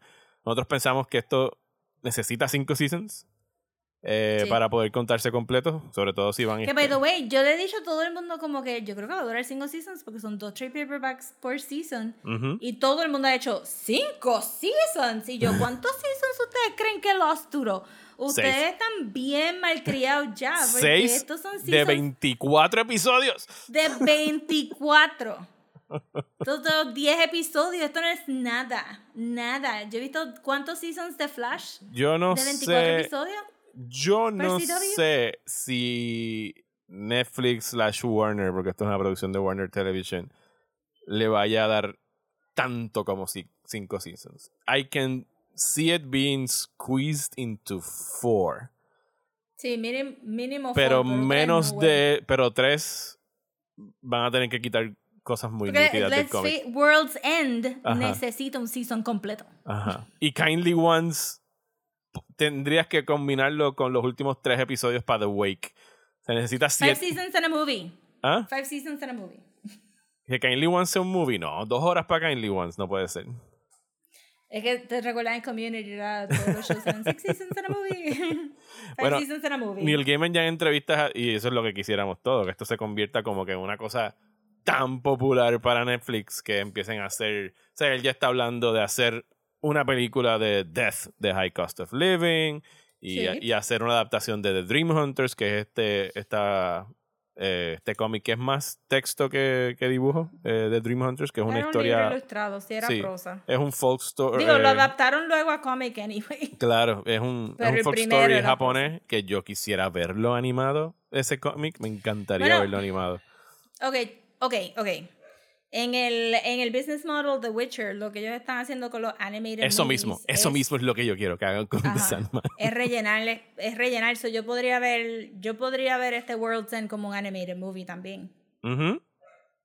y, hay, y de hecho hay muchos de los cómics de, de, de los que son standalone, de los eh, de Dream Country, del Pues yo otro que estoy- son de estos, que podrían hacer Sí, pero yo estoy animados. esperando que esos cómics los puedan atar también como el de ataron el de Hub con algo, como que, ajá, este, que por eso es que yo estaba, pues al principio, con, eh, hay un, al principio cuando está, después de que vi el episodio 6, cuando regreso al principio, pienso, pues caramba, cuando él estaba viajando, cuando él estaba viajando hacia el Dreaming, se pudo haber encontrado con Marco Polo, se pudo haber encontrado con los Writers, y tú pudiste haber hecho como que un little side de cómo él pierde más poder ayudando a Marco Polo, ¿verdad? Pero el hecho de que, Este- el, el que esa cosa que tú dices que te están amarrando las, las historias individuales, el hecho de que esto sea y muchas de ellas se desarrollan en el Dreaming, sí se presta para lo que tú dices. Vamos a hacer un episodio en stop motion, vamos a hacer un episodio en animación, vamos a hacer un episodio que sea bien teatral, o sea, es una obra de teatro bien stage, donde haya como que Sí, un, de verdad que y sí. Quiero, quiero que, que tengan el budget para que se puedan soltar y, Jugar con los y formatos. que sí.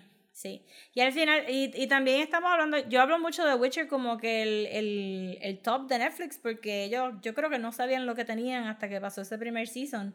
Que ahí fue cuando le metieron pepa, porque estamos esperando el spin-off con Michelle Yeoh, estamos esperando otra que se ha tardado. ¿verdad? Porque ese trailer salió hace como un año y yo pensaría que ya lo hubiesen estrenado este año y no Pero tiene va a ser fecha. en diciembre porque Witcher es diciembre, ¿no? Sí. Bueno, no hay, no hay un tercer season de Witcher este año, así que Sí, sería el próximo que diciembre, yo diría. Pero, ajá, entonces, pero Witcher es popular, pero no es, este, o sea, yo he No visto más gente decir que no vieron el season Ajá. 2 de Witcher, ajá, no es Game of Thrones popular. Y como quiera le han metido todos estos chavos y todas estas oportunidades para crecer la franquicia, o sea, yo estaría esperando que hagan lo mismo con Sandman y digan, vamos a, vamos a ver qué pasa si hacemos una película de animación.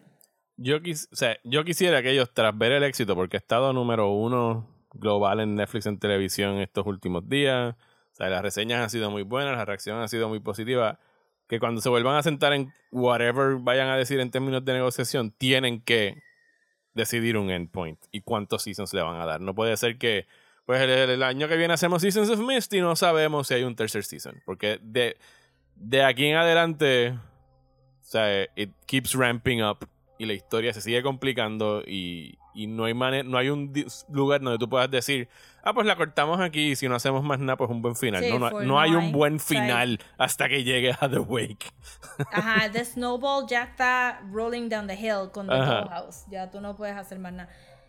Y si quisieran sacarle más jugo, todavía tienen la mini, la, el, el miniseries comic de Books of Magic. Este, hubo un hubo un, un cómic larguísimo que era solamente sobre The Dreaming, no era de ninguno de los Endless, pero están los cómics de Jill Thompson de Death, está lo de Dead Boys Detective. Hay un montón de cosas que pueden sacar que, que si te preocupa que, que la gente no entiende mucho lo de Sandman y whatever, pues they, they can get the other stuff too si les das un chance. So Me, we'll me- see what happens. me da esperanza el que anoche me metí a Amazon a buscar el primer trade de... Que ahora lo juntan, ahora son cuatro trades de Sandman, no son los 10 Han individuales. sacado tantos formatos de Sandman. Pues ahora los tienen, con, son cuatro en total, y ahí te los resumen todos, pero son cortitos, son como de 400 y 500 páginas.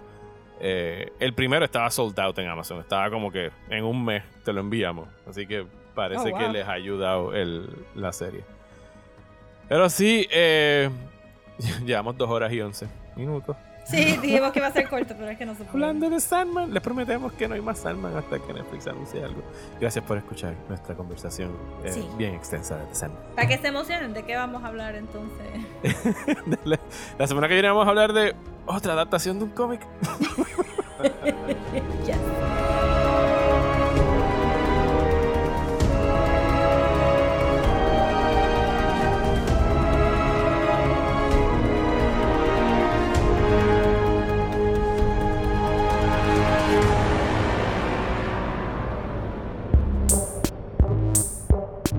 Y hasta aquí esta épica conversación de, de Sandman. Les prometemos que es la última. eh, por buen tiempo. Por un Eh, buen tiempo. ¿Y de qué vamos a hablar la semana que viene, Rosa? Vamos a hablar de Paper Girls. Otra adaptación de cómics. Otra adaptación de cómics. No me recuerdo quién es el escritor, sé quién es el artista. No es. Brian K. Vaughan, no es el de. Ay, ¿verdad? Es Brian Ajá. K. Vaughan. Sí. Brian K. Vaughan de Runaways, Brian K. Vaughan de Saga, este, y otros proyectos de Why the Last Man. Y este, Paper Girls y el artista Cliff Chang. Y está toda la serie completa en Amazon Prime, so pueden binge it. Son ocho episodios. Son ocho episodios de media hora, creo. Es cortita. O sea que se ve rapidito. Es cortita, solo la pueden ver y esa es su asignación. Vamos a hablar de Paper Girl. Yes. eh, y para todas las otras cosas relacionadas a Desmenuzando, ¿dónde nos pueden seguir en las redes sociales? Pueden seguir en Instagram como Desmenuzando, en Twitter y Facebook como @desmenuzandopod y si nos quieren mandar un email con sus correcciones o opiniones sobre The Sandman, Voice messages. este lo pueden hacer voice messages. Este lo pueden hacer en desmenuzando el podcast a gmail.com. A mí me encuentran en Twitter e Instagram como Mario Alegre. Y a mí me pueden conseguir en Twitter, Instagram y Facebook como at Comics. Muchísimas gracias y hasta la semana que viene en Desmenuzando.